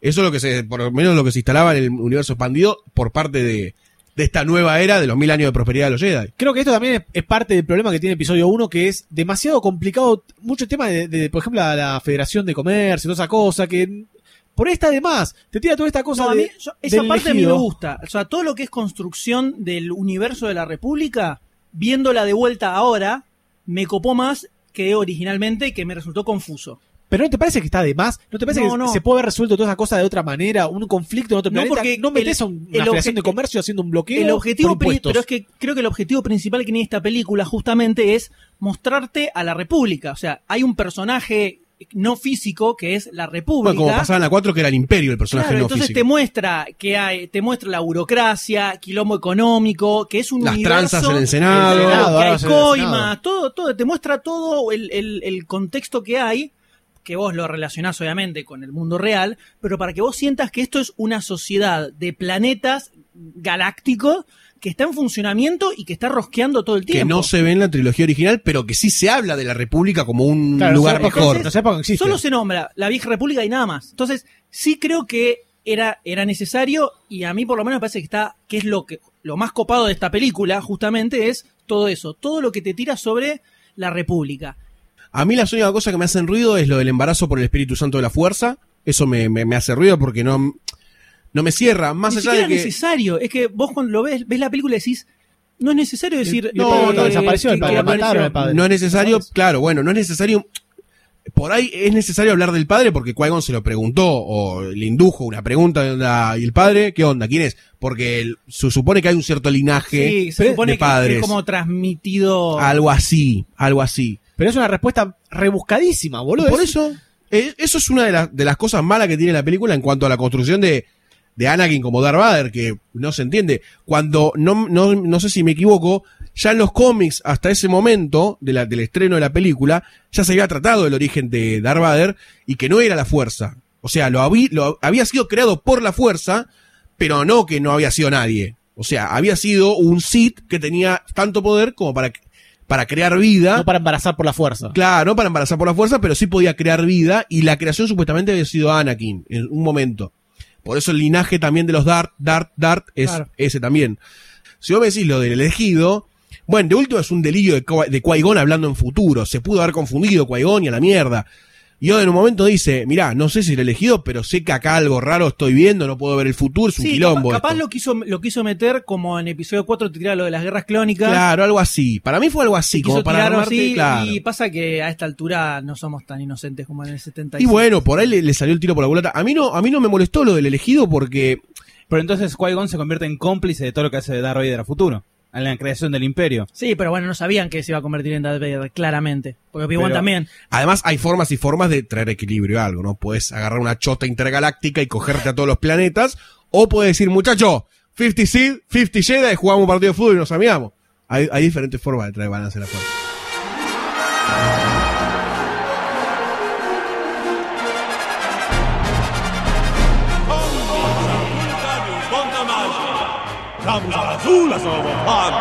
That's absolutely right. And a big turnout here from all corners of the Outer Rim territories. I see the contestants are making their way out onto the starting grid. I see Ben Quadraneros from the Twin System.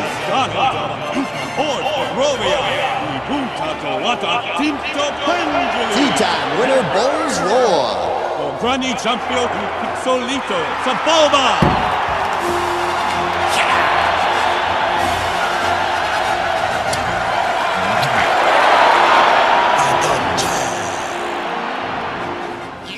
Dejando de lado todas las incoherencias miticlorianas que tiene esta escena y esta parte. Ya vamos a abordar ya vamos a abordarlo. Por favor. Tenemos la Pod Racing. Quizás es medio extremo cómo llega Qui-Gon hasta el punto de tener que hacer una Pod Racing, pero yo creo que era una suerte de prueba también para Anakin. Entonces Qui-Gon dijo, aprovecho dos pájaros de un tiro, me llevo al pibe y juego una carrera. Ok. Más allá de que la escena por ahí está un poco tirada los pelos a cómo llega, yo creo que todo el armado de eso, que además de pintarte este nuevo puerto de Tatooine, te pinta como algo más autóctono de Tatooine también, que es el tema este de las apuestas, las carreras. Sí, es un, es un deporte extremo. Es un deporte de Tatooine. Se ve a Jabba de Hutt ahí como el, el rey de todo lo que hay. Te presenta Eh, que hay otro una- Java también. Sí. Hay una- Hay otro Java te, también. te presenta que están los Huts, que Los son toda una sí. raza de mafia. Exactamente. Que ese planeta estaba dominado por los Huts, o sea que puede haber otros también siendo dominados por esta raza mafiosa. Pero toda la escena, toda la construcción de la Pod Racing en general, me pareció que estaba perfecto. Es alucinante todo el laburo que hay de CGI general en la escena, que también está mezclado con partes de maquetas y practical effects. Además, en esta escena está llena de easter eggs para los fanáticos, para el universo de George Lucas.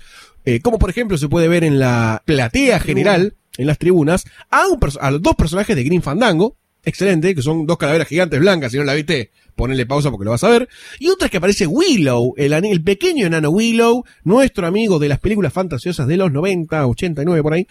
Hermoso. Aparece una slave de Java de Hutt con el uniforme que tenía Leia. ¡Epa! El degrato sensual. Se ve, se ve. De datos Hutt. Degrato hot. Java de Hutt. A todo esto tenemos la Pod Racing, que comienza, y me parece que es una de las escenas de acción mejores logradas en toda la película. Yo la disfruté mucho, sentí vértigo, no voy a decir en dónde, pero sentí vértigo en toda la escena, realmente muy bien filmada, muy bien hecha. El sistema de tensión está bien manejado, o sea, de golpe parece todo mal para Anakin, de a poquito se va, se va introduciendo en la carrera. Eso que decís vos de que te da vértigo, estaba el jueguito, que yo me acuerdo que lo he jugado, y la verdad que las primeras veces sí, sentía eso también, por cómo estaba graficado todo. ¿En la película o en el videojuego? Lo que vos tomaste en la película, yo lo sentí en el videojuego. El concepto de pod racing dice que da mucho vértigo. Y tiene razón. O sea, es, la carrera está buena. ¿Por qué lo decís despectivamente? ¿Por qué lo decís despectivamente? ¿Por qué dibujado? Pues es eh, desubicado. Es al pedo, es al pedo la carrera en la película. Está buena como entretenimiento, está buena, tan buena como lo- los hobbies cuando saltan los barriles y caen y caen y caen. Es una escena linda para ver, no es necesario. Es una escena para vender un videojuego. ¿Qué era necesario entonces? Porque, Matar ¿por qué a- no es matar a necesario? Anakin, hacerlo de 17 años y empezar la película de ahí. No, Pero yo banco la acabar con esta película. Acabar con esta película ya está. Yo banco la pod racing porque te muestra muchísimas cosas del contexto de Tatooine. O sea, ahora que pueden hacer mundos completamente distintos, no me parece mal que se tomen un poquitito de tiempo de mostrarte cosas autóctonas y específicas de cada uno de estos mundos. Creo que es parte del chiste de que la República es una unión de un montón de mundos de toda la galaxia. Tatooine ya estaba Entonces- de antes y... Sí, pero acá estamos recorriendo. Pero el hecho de ver cosas muy puntuales de distintos planetas te ayuda un poco a la creación de este contexto de que la galaxia es gigantesca y hay muchas cosas diferentes. Y además. Y tampoco se ven tantas cosas tantos planetas. Es lo único que se ve como autóctono en un planeta. ¿Qué tenés después de No, después en Curas, bueno, tenés Coruscant, que es como, a ver, es la estrella del diseño planetario. Sí. En todo aspecto. donde está el Senado. Donde está el Senado, está el Jedi Academy Sí. o el Consejo de los Jedi. Y después que tenés Naboo. Nada más, que no tiene su, tampoco su ¿Para cosa cuántos loca. planetas querés ver en una película, boludo? ¿7000? ¿Tenés No, tres pero, planetas? o sea, la- el único que tiene una peculiar- peculiaridad. No, en Naboo tenés todos los Gungans, viven abajo del agua, hay monstruos ¡Ay, gigantes. pedo! abajo Son del Gungan! Me hiciste acordar de vuelta, son Gungan de mierda. Bueno, pero están. A lo que ves que igual, al margen de eso, la pod racing como deporte extremo de Es Tatooine, tremendo. para mí funciona bien todo en general. La lógica de la carrera, de las apuestas, ese coliseo que armaron, los dos presentadores con las dos cabezas. Java como en una especie, como si fuera el Diego en su platea preferencial. Eh, todas esas cositas para mí funcionan muy bien. Las apuestas, que, que fue una carrera muy sucia en el medio. Eh, me hace acordar un poco a Meteoro, qué sé yo. Sí, a mí también me Eh, me, me- me copó mucho cómo está filmada y la idea detrás de la pod racing. No solo eso, sino que te pone constantemente, por más de que estás en otro lugar de Tatooine y de que es una trilogía nueva, te pone los Tuscan Raiders disparándoles a los Pod Racers, Racers, Es como un Dakar extremo. que ya al Dakar muere bastante gente Por también. eso ¿no? te estoy diciendo. A mí me gustó mucho todo esto por eso. Y además te muestra cierto leveleo de Anakin en el uso también del instinto o de la fuerza, como le pide eh. Qui-Gon antes de empezar la carrera. Dice, obedece tu, tus tu instinto, tranquilo. tranca, vos pibe que vas a poder, vas a llegar. Y en cierto aspecto se lo ve haciendo Anakin cosas bastante poderosas, como por ejemplo agarrar un imán y volver a conectar el propulsor que tenía como turbina. Y yo esas cosas la banco en la construcción. Vos que, si vos querés decir que todo esto está insertado raro en Star Wars, ¿qué es Star Wars? Si no es- son todas estas cosas juntas, tejidas por una trama política y Jedi ¿Qué es la vida? Oh. Salió. ¿O no? ¿Cuántas cosas vemos en la, la cantina? La cantina de la 4, que es una escena. ¡Oh, qué escena! Me encanta la cantina. Es la, es la pod race, pero sin poder hacer efectos. Digamos que no, porque No. en la cantina encuentra a Han Solo, a Chewbacca y, Hay presentación. Todo lo que y vos quieras. continúa la Es el contenido, Tiene pero sentido lo que está pasando en la cantina. las ganas, No tanto. Las ganas son esas. Es mostrarte un montón de cosas que pasan en el planeta que te ayudan a construir la historia. En este caso, Anakin leveleando. En el otro caso, encontrarse con Han Solo, Chewbacca y un tipo que, aceptando guita, te lleve a otro lugar.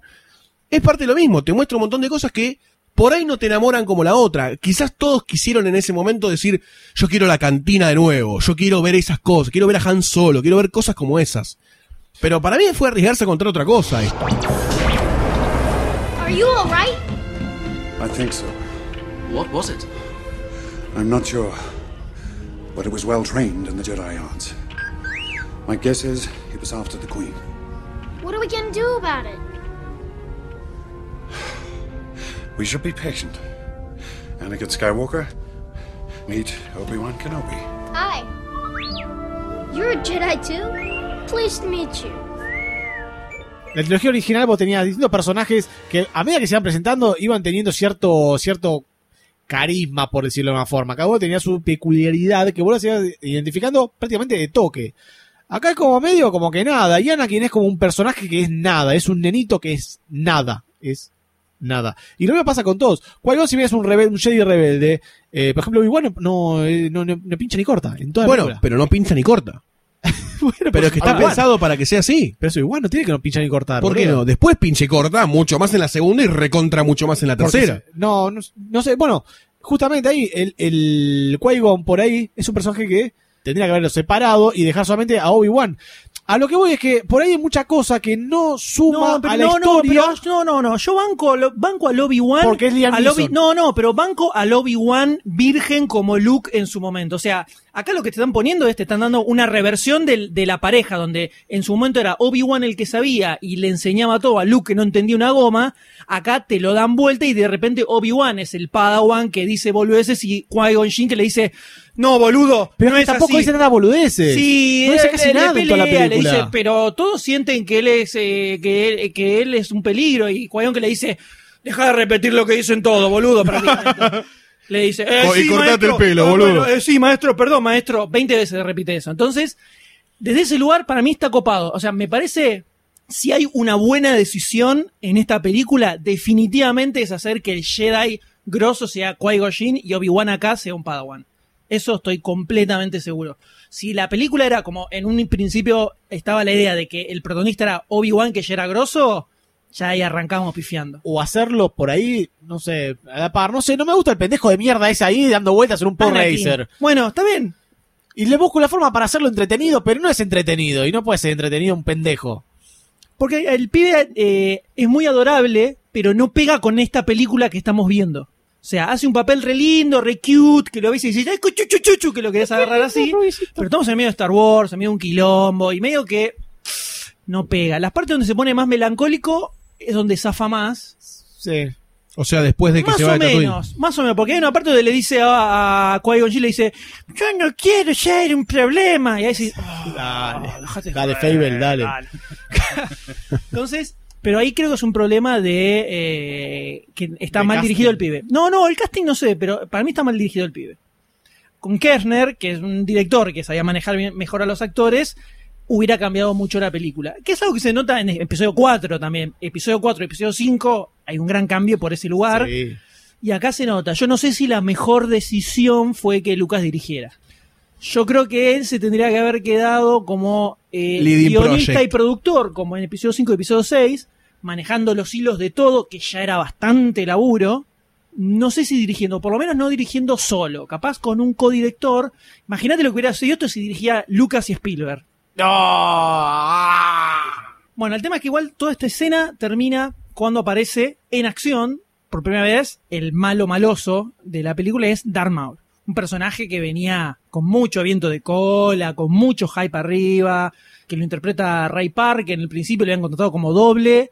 Hace un par de movimientos zarpados con el palo y le dicen, ah, no, pibe, quédate y lo haces vos. Pasá por acá por maquillaje.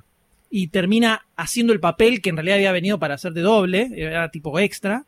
Y en ese momento final, cuando están por escaparse, aparece Darth Maul y decís, ah, listo, acá se viene el super combate y son un segundo, es un segundo nada más. Pero, pero, pero te deja como la puerta abierta a que eh, Qui-Gon vaya al concilio de Jedi y diga, che, hay un Claro, morocho que me está Exactamente, exactamente. Cornudo. Y de acá es de donde llegamos a Coruscant, la capital de la República. More to say, have you? With your permission, my master, I have encountered a virgins in the Force. A virgins, you say? Located around a person? A boy. His cells have the highest concentration of midichlorians I have seen in a life form. It is possible he was conceived by the midichlorians. You refer to the prophecy of the one who will bring balance to the Force. You believe it's this boy? I don't presume to. But you do. Revealed your opinion is. I request the boy be tested, Master. Oh. Trained as a Jedi, you request for him, hmm? Finding him was the will of the Force. I have no doubt of that.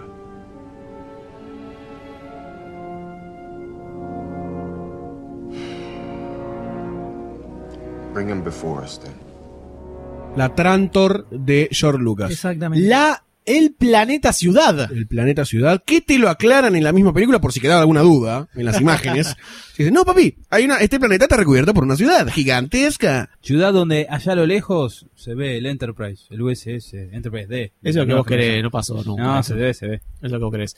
Llegamos a Cursant y acá se empieza a ver el, el tire y afloje de- en el Senado donde el senador supremo está acusado de injustamente de corrupción y bla bla bla bla. Lo que pasa es que el senador Palpatine quiere ocupar el puesto de senador supremo, entonces empieza a mover un par de hilos. Hay un montón de ajetreos políticos, iba a decir necesarios, pero no quiero decir de vuelta innecesarios porque ya se sabe que es innecesario. No es innecesario. Pero se ve acá, se ve acá el, la- las primeras apariciones del senador Palpatine. Que, eh, recordemos, es el mismo actor que interpretó al Lord Sith en la película de Retorno del Jedi. Cuando se empiezan a hacer las precuelas y lo llaman, el tipo le resulta muy raro porque supone que como eran precuelas iban a ser todos jóvenes. Pero como en Retorno del Jedi al solo lo vemos con todo, todo transformado, al Lord Sith, dicen quedaría mejor si en realidad el que arma todo este plan más siniestro es alguien que ya tiene experiencia en el Senado, entonces un tipo mayor. Y como ven que enganchaba, dijeron, listo, traemos al mismo actor. Y le cerró recontra joya mal. Eso fue una, una gran idea. Ahí mismo en el Senado tenés en uno, viste, los platillos que están compuestos por distintos eh, planetas, representantes de planetas. Cuando ya se pronuncia la decisión del Senado, enfocan de arriba y se ve prácticamente en segundo plano un platillo lleno de tés de la película de Steven Spielberg, que es el guiño, la devolución que le hizo George Lucas a Steven Spielberg a raíz de que Steven Spielberg le hizo a George Lucas en la película de T, donde un pibito está disfrazado de Yoda. Qué, qué gran dato, qué gran dato, me, me conmueve. Maravilloso, Conmovedor. maravilloso. Conmovedor. Bueno, en paralelo, en paralelo a esta situación que está pasando en el Senado, esta revolución que está pasando, está Qui-Gon que eh, está enfrentándose al, concilio diciendo, che, tengo un pibe acá que tiene 20.000 de midiclorianos en el ojete. ¿Qué hacemos con este? Es la revolución de, de- de los Jedi, este es el que va a traer balance a la fuerza. Y se miran entre todos diciéndole, "Mm, ¿estás seguro? Me parece que te va a romper todo. Bueno, acá vemos por primera vez cómo funciona un poco el escalafón Jedi. Desde que hay un concilio, está armado por un montón de Jedi supuestamente bastante zarpados al nivel de Yoda. Vemos muchas caras muy locas ahí en el medio. Sí. Y es como una puntita que te tiran de cómo funcionan los Jedi como institución. Ves que se tienen que reportar, que es como que ellos asignan a, a quién puede ser Jedi y quién no. Nos enteramos de que siempre arrancan desde muy chiquititos a entrenarlos. Más jóvenes que Anakin. Lo cual el, el infierno que vivió Yoda entrando en Luke, eh, ahora Sí, tiene sí, un sí. nombre. Este pelotudo de 30. Que todo el tiempo decía, es muy grande, muy grande. Ahora sabemos por qué. Ya tiene problemas ya desde acá Yoda, ¿no? Es medio Diciendo, no, es muy grande, no se le puede enseñar. Es como Sí, que medio para enseñarle, Sí, para medio ortiva. enseñarle ya, porque Es medio Yoda en general. Muchachos, paremos de amar a Yoda tanto. Aguante Qui-Gon. Y acá en la primera versión de la película estaba, había- habían hecho en homenaje a la trilogía original un Yoda en, en Animatronic. en animatronic que quedaba como el ojete. A mí no me gustó nunca, lo vi en su momento y era no pegaba nada con todos los otros efectos zarpados. Se ven los trailers todavía. Y la versión nueva que tiene el Yoda en CGI lo banco mil Sí, veces aparte- más que ese Yoda en. Está muy bueno. O sea, el Yoda en CGI está verdaderamente muy bien hecho. Acá Qui-Gon establece el caso de que encuentra a Anakin que tiene 20.000 mil... Ah, ¡It's over the chart! Solar 9000. Entonces, Yoda le dice, pero ¿cómo va a ser elegido este muchacho? No puede ser, no puede ser, no puede ser. Y Qui-Gon como que le hace un pete a Yoda y le dice, ok, hacerle la prueba y vemos qué onda. Vemos qué onda. ¿Qué prueba le hacen? Es la primera prueba que hacía Peter Spengler, ¿cómo se llama? El de los cazafantasmas. Peter Beckman. Peter Beckman le hacía a la, la estudiante de psicología paranormal. ¿Qué numerito tengo? ¿Qué es? ¿Qué tengo? ¿Qué No, tengo? pará. Eh, El, el último tramo de la prueba muestra... Es lo que veo. Es lo que se ve en la Es lo que se pantalla. ve, sí. Es lo que se ve en la pantalla. Muestra al maestro Winder haciéndole unas pruebas de tipo Starship Troopers, ¿no? A ver, vos que ves acá, tal cosa, vos que ves, tal cosa, porque el Gron dice, it's okay, con la vista, ¿no? Y después Yoda viene y le dice, ¿y qué sentís? Un poco de hambre, un poco de frío. Duele un poco la cola. no. Después de 12 tipos. Eh. Y le dice, no, yo siento miedo, te traes a tu mamá, traes a tu boludez. Y empieza toda la boludez. del- Le dice de que siente miedo por la mamá, le dice que siente miedo por la mamá, y que el miedo es como un pasaje al lado oscuro Sí, y de la fuerza. Sí se olvida de la madre. Inmediatamente nunca más la vuelve a buscar hasta la segunda película, después que pasan no sé cuántos años.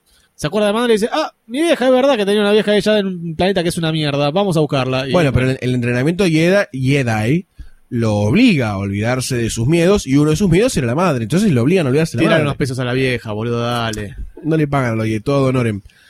Entonces acá tenemos como el rebote y el, el rebote final de eh, Anakin. Y Qui-Gon decide aceptarlo, renuncia a Obi-Wan como su Padawan y lo toma a Anakin. Sí, que acá lo, Obi-Wan hace como la prueba. Dice, vas a hacer la prueba. A la otra escena. Muy bien, pasaste la prueba. Algo Eh, interesante no lo muestra, entonces se una re- carrera de pod. Se recibe de Jedi. Tristísimo lo tuyo. Se recibe de Jedi Obi-Wan. Y acá donde viene la escena polémica de todas las escenas polémicas del universo. Master, sir, I heard Yoda talking about midichlorians. I've been wondering, what are midichlorians? Midichlorians are a microscopic life form that resides within all living cells. They live inside me. Inside your cells, yes. And we are symbionts with them. Symbionts? Life forms living together for mutual advantage. Without the midichlorians, life could not exist, and we would have no knowledge of the Force. They continually speak to us, telling us the will of the Force. When you learn to quiet your mind, you'll hear them speaking to you. I don't understand. With time and training, Annie, you will. de una manera muy poco brusca y directa, el pequeño Anakin le dice a Qui-Gon Dime, Qui-Gon, ¿qué son los midichlorians? Que no Ah, entendí una chota lo que dijiste. Y ahí Qui-Gon mira a cámara y dice, pequeño niño fanático de Star Wars, voy a explicarte qué son los midichlorians. Hola, soy McClure. Y ahí tira una zaraza Es muy extraño. Sí. donde los midichlorians son simbiontes que están en las células y, que son hablan. los que te comunican con la fuerza, que está en todo, o sea, la fuerza está en todo ser vivo, como en la trilogía original, pero los Jedi tienen estos midichlorians que permiten comunicarse con la fuerza Sí, no, y no, no. utilizarla Por favor, basta, en dejá de hablar. distintas Dejá cosas hablar. mágicas. No, esto no va, eso no va, boludo. ¿Por qué una, no una cienciología para, para justificar esto? Déjalo como la fuerza, es algo místico que está dando vueltas por ahí. Me convencía más esto que esta boludez de los midiclorianos. Sí, o esto, o el tema de que fuera de alguna forma se marcara por la descendencia, ¿viste? Ya está. Claro, sí, déjalo así. Es, me- es- es- Es raro, es raro. ¿Cómo lo justificamos, Goldstein? ¿Cómo lo justificás esto? No, no lo justifico, digo que es raro. No, la gran polémica que arma es que de pronto la fuerza era como una superenergía donde uno se entrenaba para poder manipularla y de repente se reduce a una deformidad genética prácticamente. es un mutante. Entonces, ahí es donde, si bien siempre está el tema de la descendencia, obviamente, que Sí. es como que tenés hijos y tus hijos van a tener la fuerza, Sí. Es como un virus que transmitís, eh, era algo un poquitito más... El SIDA de la fuerza. Era como algo- Usa forro, basta de Jedi. era un poco más eh, como una habilidad que se desarrollaba. Y ahora es como el nene chiquitito que Anakin ya veía el futuro, se adelantaba en la pod racing y todo ese tipo de cosas. Bueno, igualmente tampoco era un erudito Anakin, ¿no? O sea, tenía que entrenar la fuerza y si no lo entrenaba era un contador mediocre en una máquina. Está ¿no? bien, pero An- eh, Luke, hasta que empieza a entrenar, era cero completamente. Claro. Luke era Cero. bastante más boludo que Anakin. Sí, ¿eh? bueno. Bastante más boludo que. Anakin y eso que Anakin era boludo. ¿Eh? Es polémico, ¿no? Y en, No sé si Obi-Wan. Obi-Wan, sos mi tío. ah, ah. Era un pelotudo, Luke. Lo de los midichlorians, lo de, lo de- lo mí. de los midichlorians es polémico al pedo. Sí, al pedo. No, No era definitivamente No no era necesario. Era una, otra cosa de George Lucas para vender test de embarazo y test de miniclorian. Igual hay que, hay que ver también el hecho de que No, quizás... ¿por, por qué no, por qué no puede ser como el ki? Ah, siento que el ki se sale de todo registro y ya está. Sí, ya está. Bueno, pero el ki se podía medir también, ¿no? Bueno, pero no era. It's over midichlorians. 9000. Yo no sé si es una intención. A ver, voy a tomar, de- voy a tirar de los pelos una teoría, eh, chicos. Atención. Puede ser una teoría de que luego cuando cae la República se pierde un montón de tecnología, costumbre, los Jedi pasan a ser un poco de leyenda y todo. Quizás al boludo de Luke era más fácil decirle, mirá, La fuerza está en todo. Eh, y movela. Pero una el cosa El así. pibito este tampoco entendía nada de nada, boludo, y le explican esto. Es una explicación para nosotros Es igual. una explicación para el espectador que queda demasiado obvio Claro. y agregado y pedorro. Y que ya, había, ya lo habían Y que no es explicado, no, o No sea, es necesario, no es necesario, si vos me decís que en el cuerpo, por usar la fuerza, se te produce algo que se puede medir, te lo puedo llegar a entender más que un simbionte que te ayuda a usar la fuerza, cualquiera. Parece innecesario. Cualquiera. Una cosa retorcida. Y además ya, ya como la mística ya nos, nos bastaba con la mística, pero a mí me queda como la, la espina de que por ahí George Lucas dijo en su afán de acá hay un esplendor, los Jedi están instalados, lo de la fuerza que se dijo después era algo mismo por la decadencia de todo para explicarlo. La parte de la religión. Claro, la parte de la religión y el mito y que después a Darth Vader lo trataban de loco por el uso de la fuerza, era un tipo solo que lo hacía, o dos o tres o no existían. Es que es una excelente explicación la que está dando, pero está mal contada. Sí, sí, está. Sí, sí. Puede ser que se- sea eso, pero por ahí tuvo que buscado otro ejemplo o no sé, qué sé yo. En realidad, si vos, si vos le sacás la explicación esa de Anakin, los midicloneados quedan como una, Sí, una de anécdota, claro. Sí, le midió sí. la sangre y mirá, sí, puede usar la fuerza al pibe. Ok, bueno, listo, Sí, está. o, o te, o te dicen, ah, mira, hay una forma de medir Claro. el- el- la, can- la- cómo poder. influye la fuerza o el poder o lo que sea. Listo, ya está. No es necesario más. Como la varicela, tiene 4.000 granos, ponele. Que es un ser vivo que está Eso en es las raro. células Eso con una raro. relación simbionte de. No. ¿Puedo hacer una pregunta muy seria? Por favor. ¿Podría George Lucas, ahora ya está comprado por Disney, ¿no? Pero ¿podría George Lucas, ahora está comprado por Disney, ¿no? ¿Podría Disney decir, loco, con este concepto de George Lucas de que las películas nunca se terminan y siempre se están editando, re Eliminarlo de los locas, eliminarlo de los midichlorians, sacar una remasterización y decir, te saco a Jar Jar Binks, te saco a los midichlorians saco y tenemos uno. No, no. Yo creo que sí, pero Sí. George Lucas tendría que hacerlo. Ya no se puede hacer. Por eso, ya no se puede hacer. Cualquier cosa que se haga con Star Wars que no es de George Lucas es eh, universo expandido. Prácticamente. Ya está, quedó así. She is more foolish than I thought. We are sending all troops to meet this army assembling near the swamp. It appears to be made up of primitives. This will work to our advantage. I have your approval to proceed then, my lord? Wipe them out. All of them. Hay un lado de la moneda y si lo damos vuelta tenemos el otro, por supuesto. Luego de esta escena que es un gigantesco what, arranca la gran escena final que tienen todas las películas. Que al Sayus no le gusta porque está montado en la cresta de la ola del hype negativo. A Sayus dejémoslo de lado, no nos importa Sayus. No me miren. Donde van rumbo a Naboo decididos a fletar toda esta invasión que está surgiendo. Un plan incongruente. ¿Para qué se van a juntar con los Gungan? No sirven para nada los Gungan. Si se van a infiltrar Va a ser igual. bulto. Se van a infiltrar igual en el palacio para buscar a estos chabones. Porque necesitaban distraer al gran ejército de robots. No, además, No, si no destruían señor. la nave eh, que controlaba a los droides, a los Gungan los destrozaban, amigo. Que hubiera sido una gran idea empezar destruyendo la nave que, que encontraba los Gungan y después meterse. Pero en cómo llegaban al palacio para lo que los pilotos se montaran en las naves. exactamente. Como lo hicieron. Yo creo que no entendiste la película. No entendiste el plan. Me parece que el plan es estúpido. Me parece que una niñita de 14 años no puede hacer un plan así. No es tan estúpido. 16. Es un plan remake del episodio 6. En Claro. vez de ir a, en vez de ir a, ir a Exactamente. Endor, Es que todo el mundo está montado en la ola del hype negativo. Le pegas por pegar. No, no, bueno, pero el episodio 6 se, se- se construye toda la película en base al plan. Esto es como, bueno, Sí. entramos, tiramos tres tiros, estos se van a quedar allá, ¿por qué? Porque sí.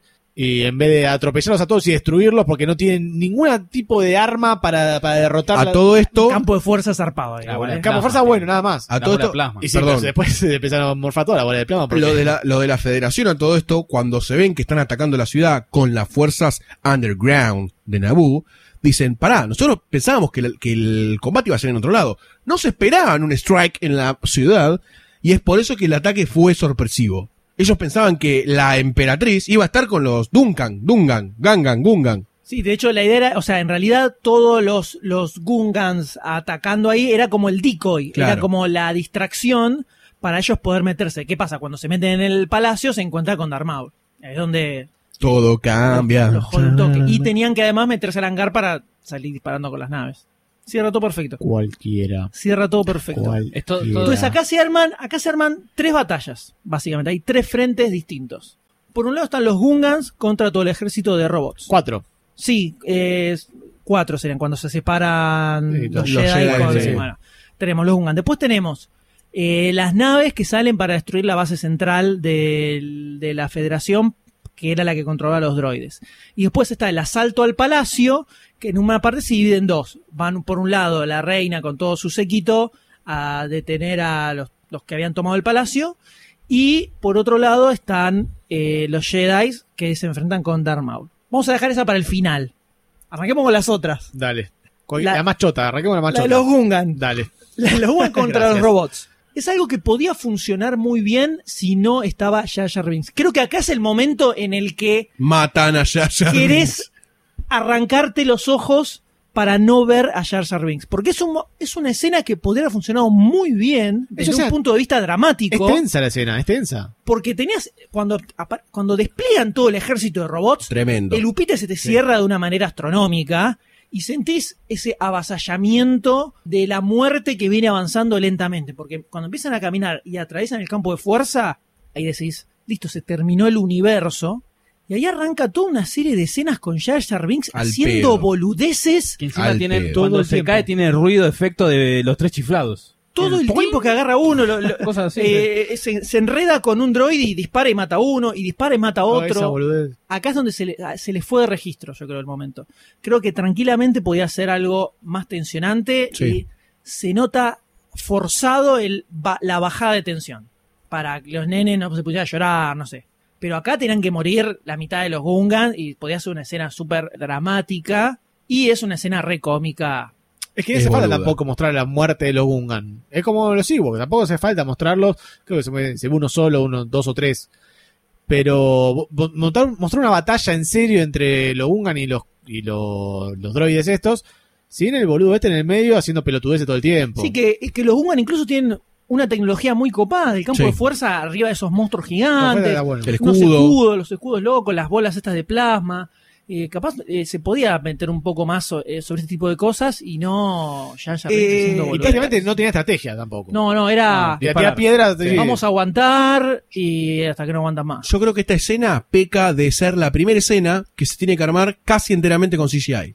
Peca de no saber cómo hacer funcionar la acción en gran No escala. estoy de acuerdo ni en pedo, pero Creo que es está bien, si es la, es la primera la escena, está es la primera escena de. Pero es un problema de dirección. No importa, no importa porque la, ¿Cómo la- dirigís algo que no ves? Es muy complicado. No, lo- al contrario, estás creándolo todo en la animación. Vos decidís absolutamente hasta el último movimiento que se ve. Obvio, en tu mente, en los storyboards, lo pero mismo. después tenés que No, no. transmitirlo El- a la Ese realidad. criterio se aplica exactamente igual a la película de 75 cuando hacían las batallas en el espacio, donde filmás una navecita, después filmás otra navecita, después filmás otra navecita, y mágicamente después tenía que encajarte todo perfecto y la escena tenía que ser grosa.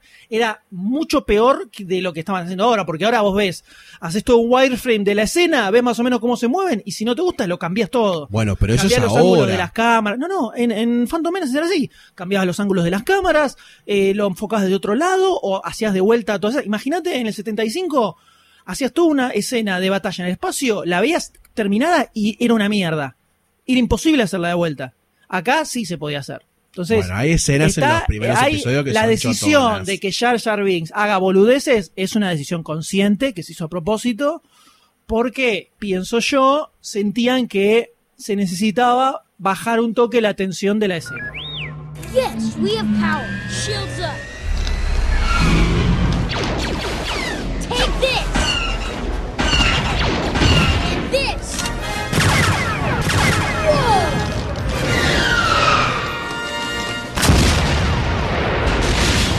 Oops!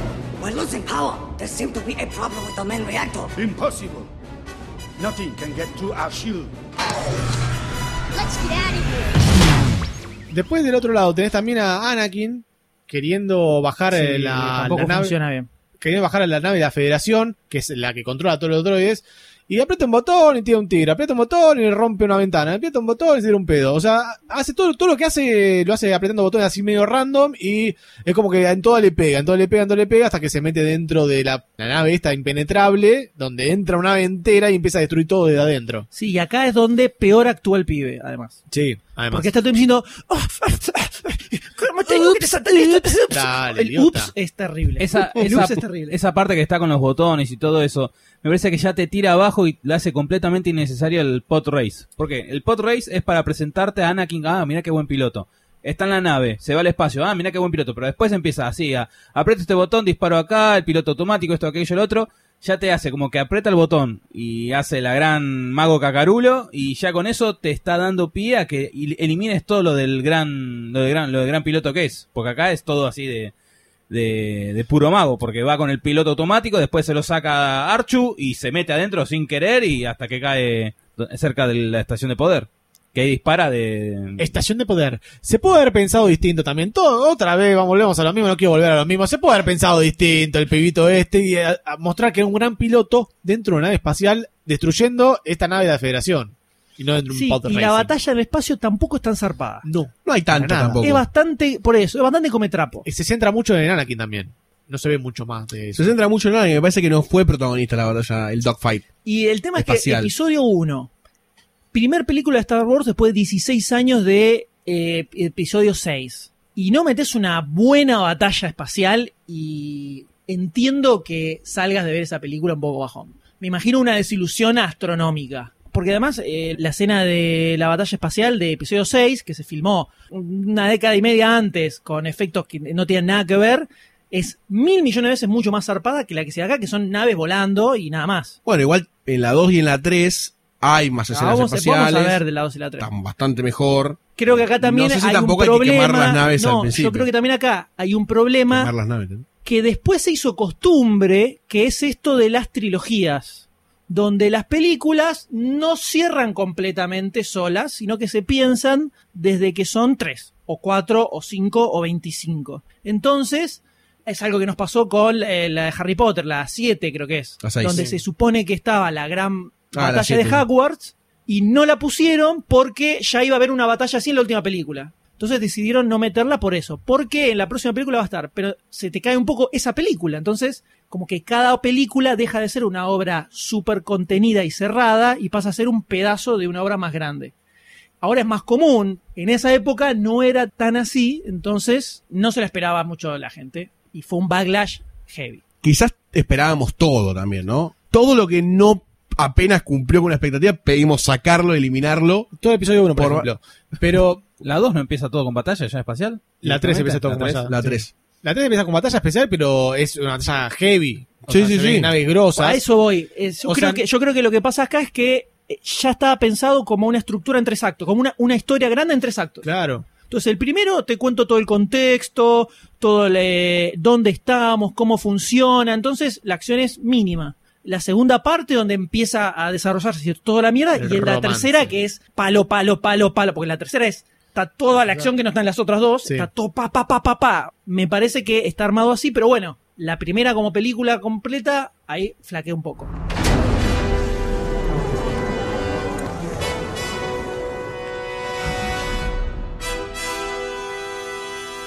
We'll handle this. We'll take the long way.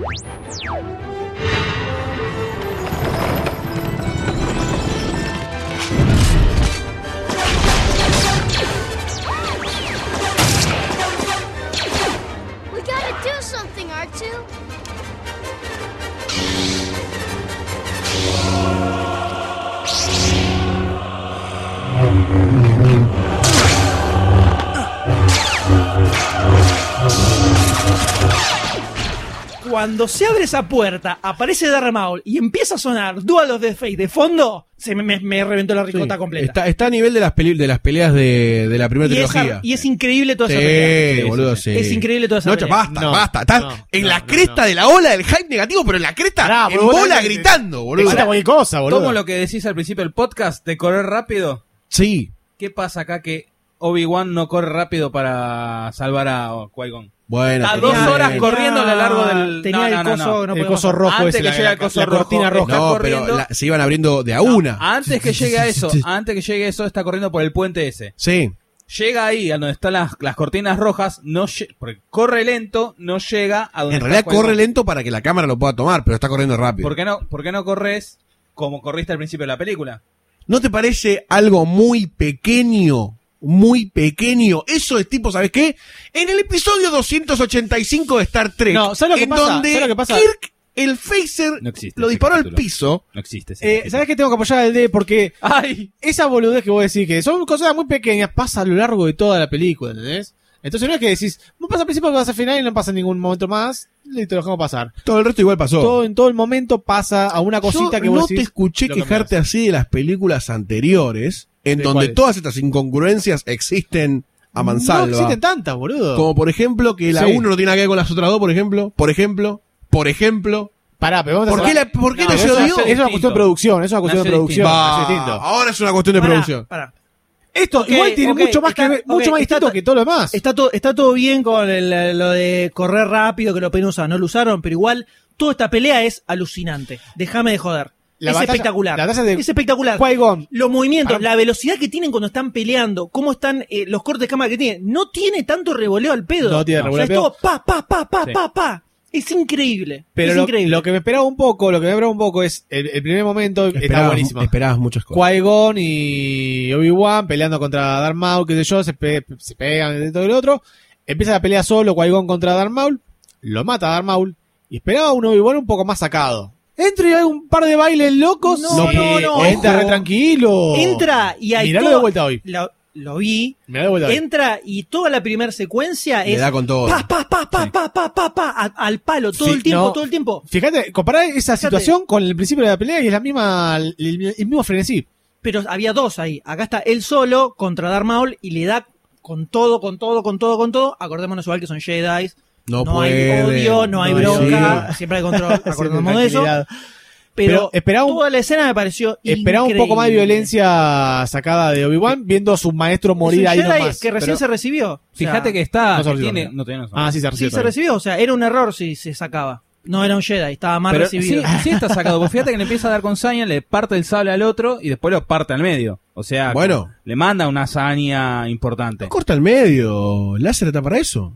para Es más, me extrañaría que no lo corte al medio si le pasa el sable de lado a lado. Bueno, toda esa escena donde van, van cayendo por las pasarelas esas, van pegando saltos. Una escena muy, muy... Tirá los Muy- pelos, ahora va a No, decir, no, no, le gusta. contraataca, Y dale con el hype negativo. Muy muy, muy contraataca. la banco igual y me pareció, toda esa escena me parece alucinante con la música de fondo, con todo, es Es lo mejor de la película. Es, lo increíble único rescatable de la y te película. muestra a los Jedi luchando al palo además. Después en el Me da por las bolas que cómo muere Qui-Gon Jinn. No, en el universo Que muera, expandido no Qui-Gon muere. Sobrevive, le ponen unas piernas mecánicas. No, Qui-Gon Jinn, eh, no Eh, Darth Maul. Darth Maul, perdón. Darth Maul sobrevive y le ponen unas piernas mecánicas, lo Ah, agarra bueno. otro. Estaría bueno que Darth Maul hubiera sobrevivido a la situación esta. Y que no hubiera muerto. Bueno, se va moviéndose para el fondo, ¿no? En la película está vivo, en realidad, no muere. Se corta al medio No nada sabemos más. qué pasa. Y también cae por un pozo sin fondo, que es como mueren todos estos personajes, no Sí. siempre. Todos los malos mueren cayendo Siempre hay por un pozos pozo sin muy, fondos. muy grande en un lugar muy peligroso. El todo es parte la del eh, el, eh, El arquitecto, la claro, arquitectura te de ese momento. La pregunta es: primera muerte de un Jedi que vemos en, el- en la- en las películas de Star Wars. Darth Vader peleando contra Obi-Wan. Darth Vader lo mata. Obi-Wan desaparece. No lo mata. ¿Qué hace? Obi-Wan pasa a otro plano. Se convierte en la fuerza. Obi-Wan pasa Esto ya a lo plano. hablamos. ¿Por qué no Qui-Gon? Porque estaba Si peleando. es el que está, si está, está superior también. Estaba peleando. No decidió pasar al otro lado de la fuerza. Lo mataron. Pero si en la misma película te Igual muestra. eso no se explica en ninguna película. Eh, no, pero Ah, bueno, pasa al otro paso, al otro. No, bueno, yo también, sí, lo. Anda acá. ¿Estaba muerto Obi-Wan? Qui-Gon también, porque supone que es el primero que estudió y después le enseña a Obi-Wan a pasar a otro plano. Qui-Gon muere de un sablazo en el centro del estómago. Obi-Wan, cuando lo va a matar ¿Está en la Darth Vader- película? ¿Está en la película? No Ahí estamos viendo, eh, no, te, no, te, no te preocupes más, deja de hablar. Estamos viendo el fanatismo hecho eh, amenaza fantasma. No es, eh, chicos, vos mismo lo dijiste. Obi-Wan pasó al otro lado de la fuerza Inconcebible. y Qui-Gon murió. Así que, fumate. Yo quiero argumentar y me atacan. ¿Te das cuenta?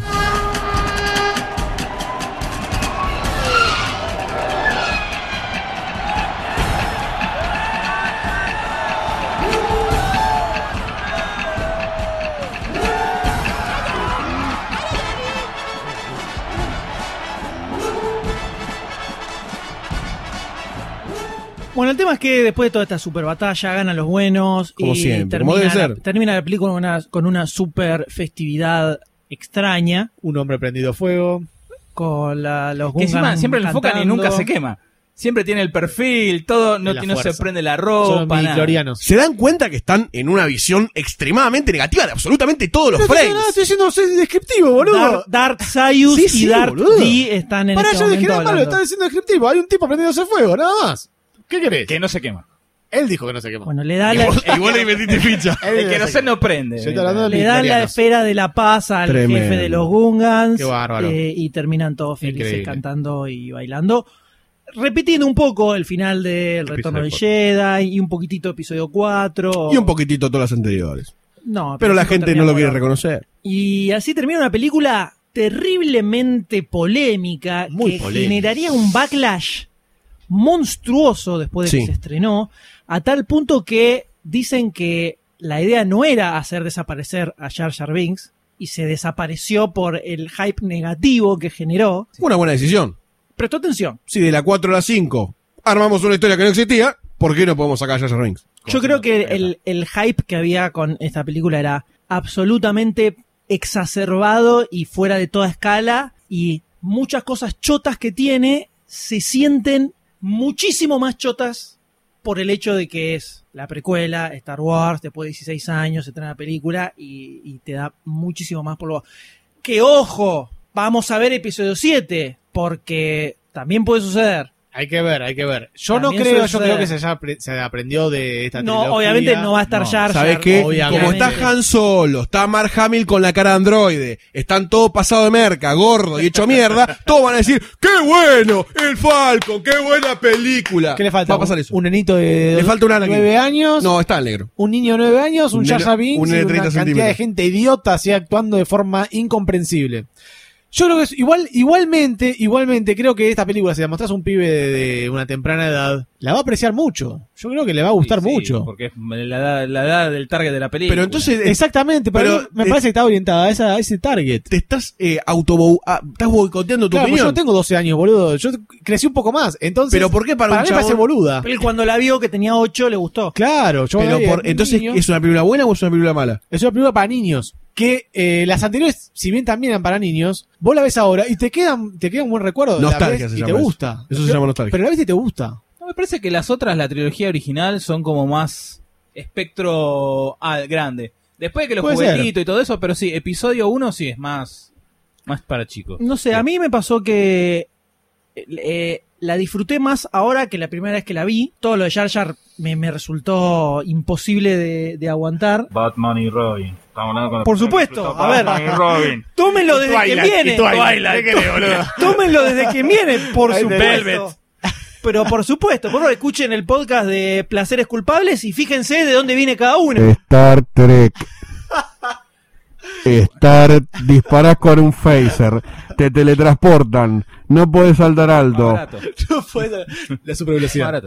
Tenés un intercomunicador en el hombro. 50 años. Me No. copó más de lo que me había copado antes. Las escenas de Jar Jar fueron como puñaladas al alma, debo reconocer. Fue durísimo. Sin embargo, se me hizo más llevadera que episodio 6, por ejemplo. Sobre todo toda la parte de los Ewoks, me fumé más toda la parte de Tatooine acá Eh, que toda la parte de los Ewoks en episodio 6. Pero después tenía un, un- Comparando, la escena final es mucho más levantaba. zarpada, mucho más zarpada la de episodio 6 que la que acá, eh, acá.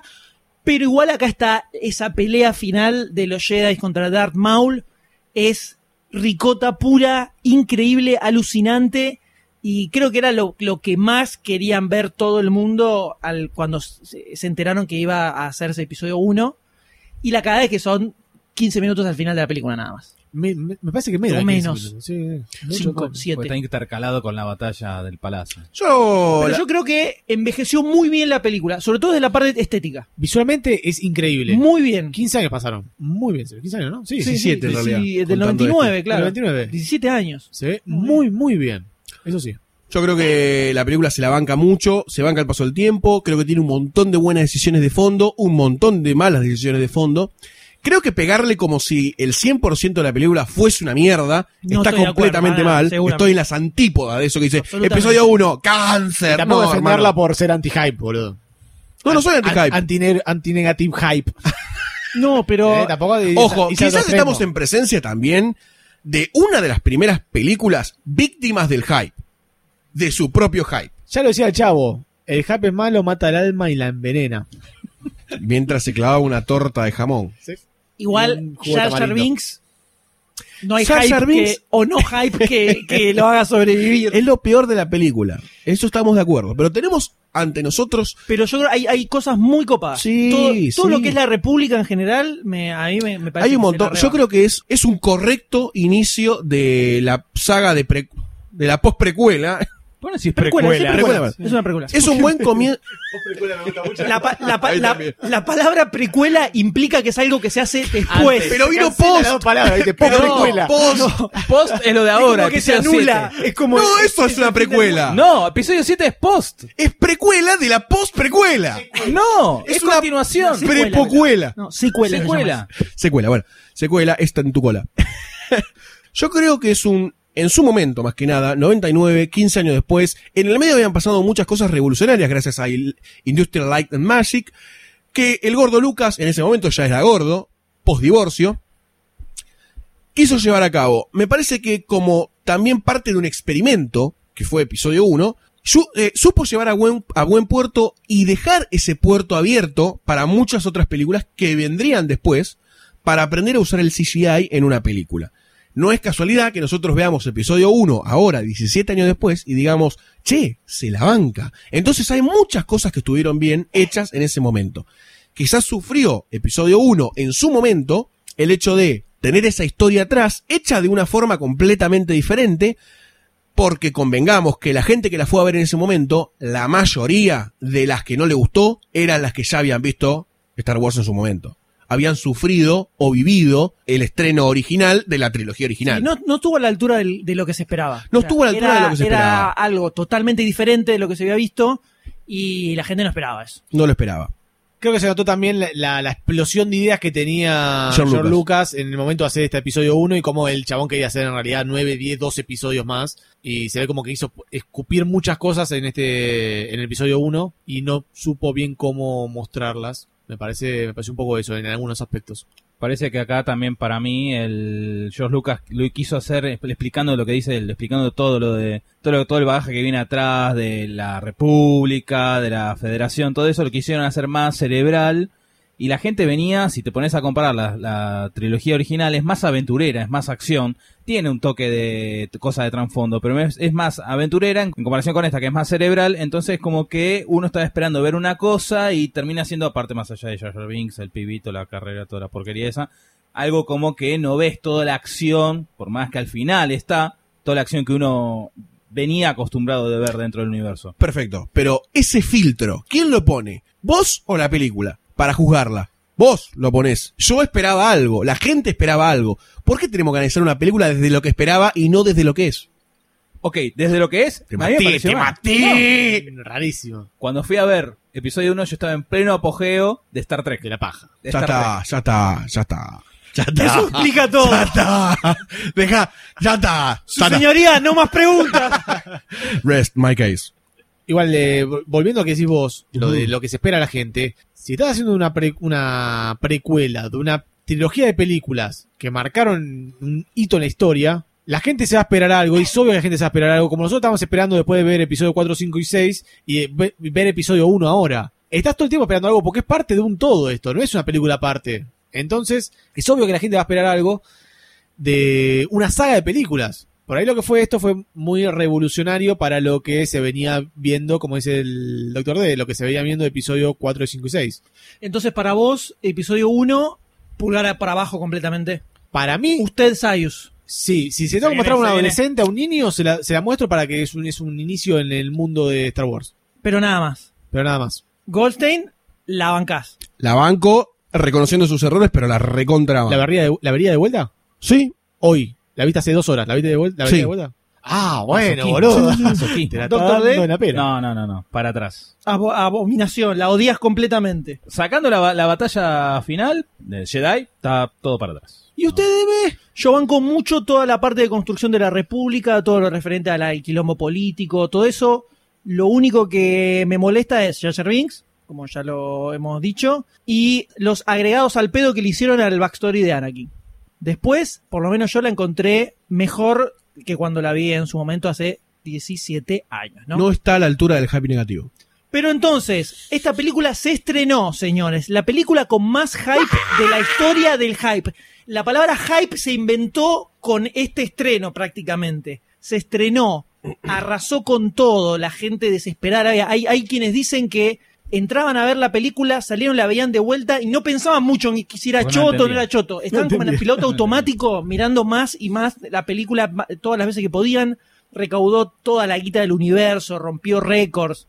Una película que se hizo con la guita que ya había recaudado con el restreno de la, de la trilogía original. O sea que ya tenía los gastos cubiertos. Era la película mágica, recaudó de todo.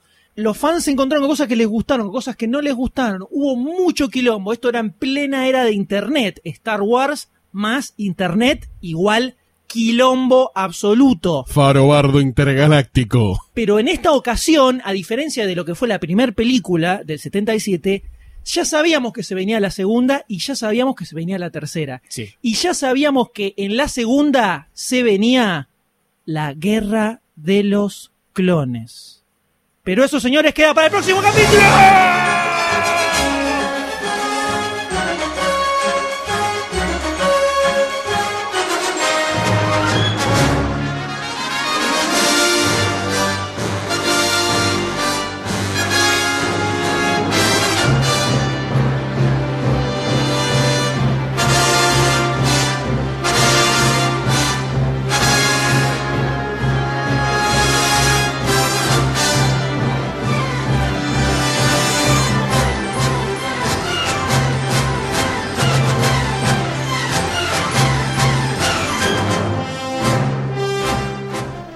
Este podcast forma parte del especial de Star Wars de Demasiado Cine, donde estamos analizando profundamente cada una de las películas y contando toda la historia detrás de una de las sagas de ciencia ficción más importantes de la historia del cine.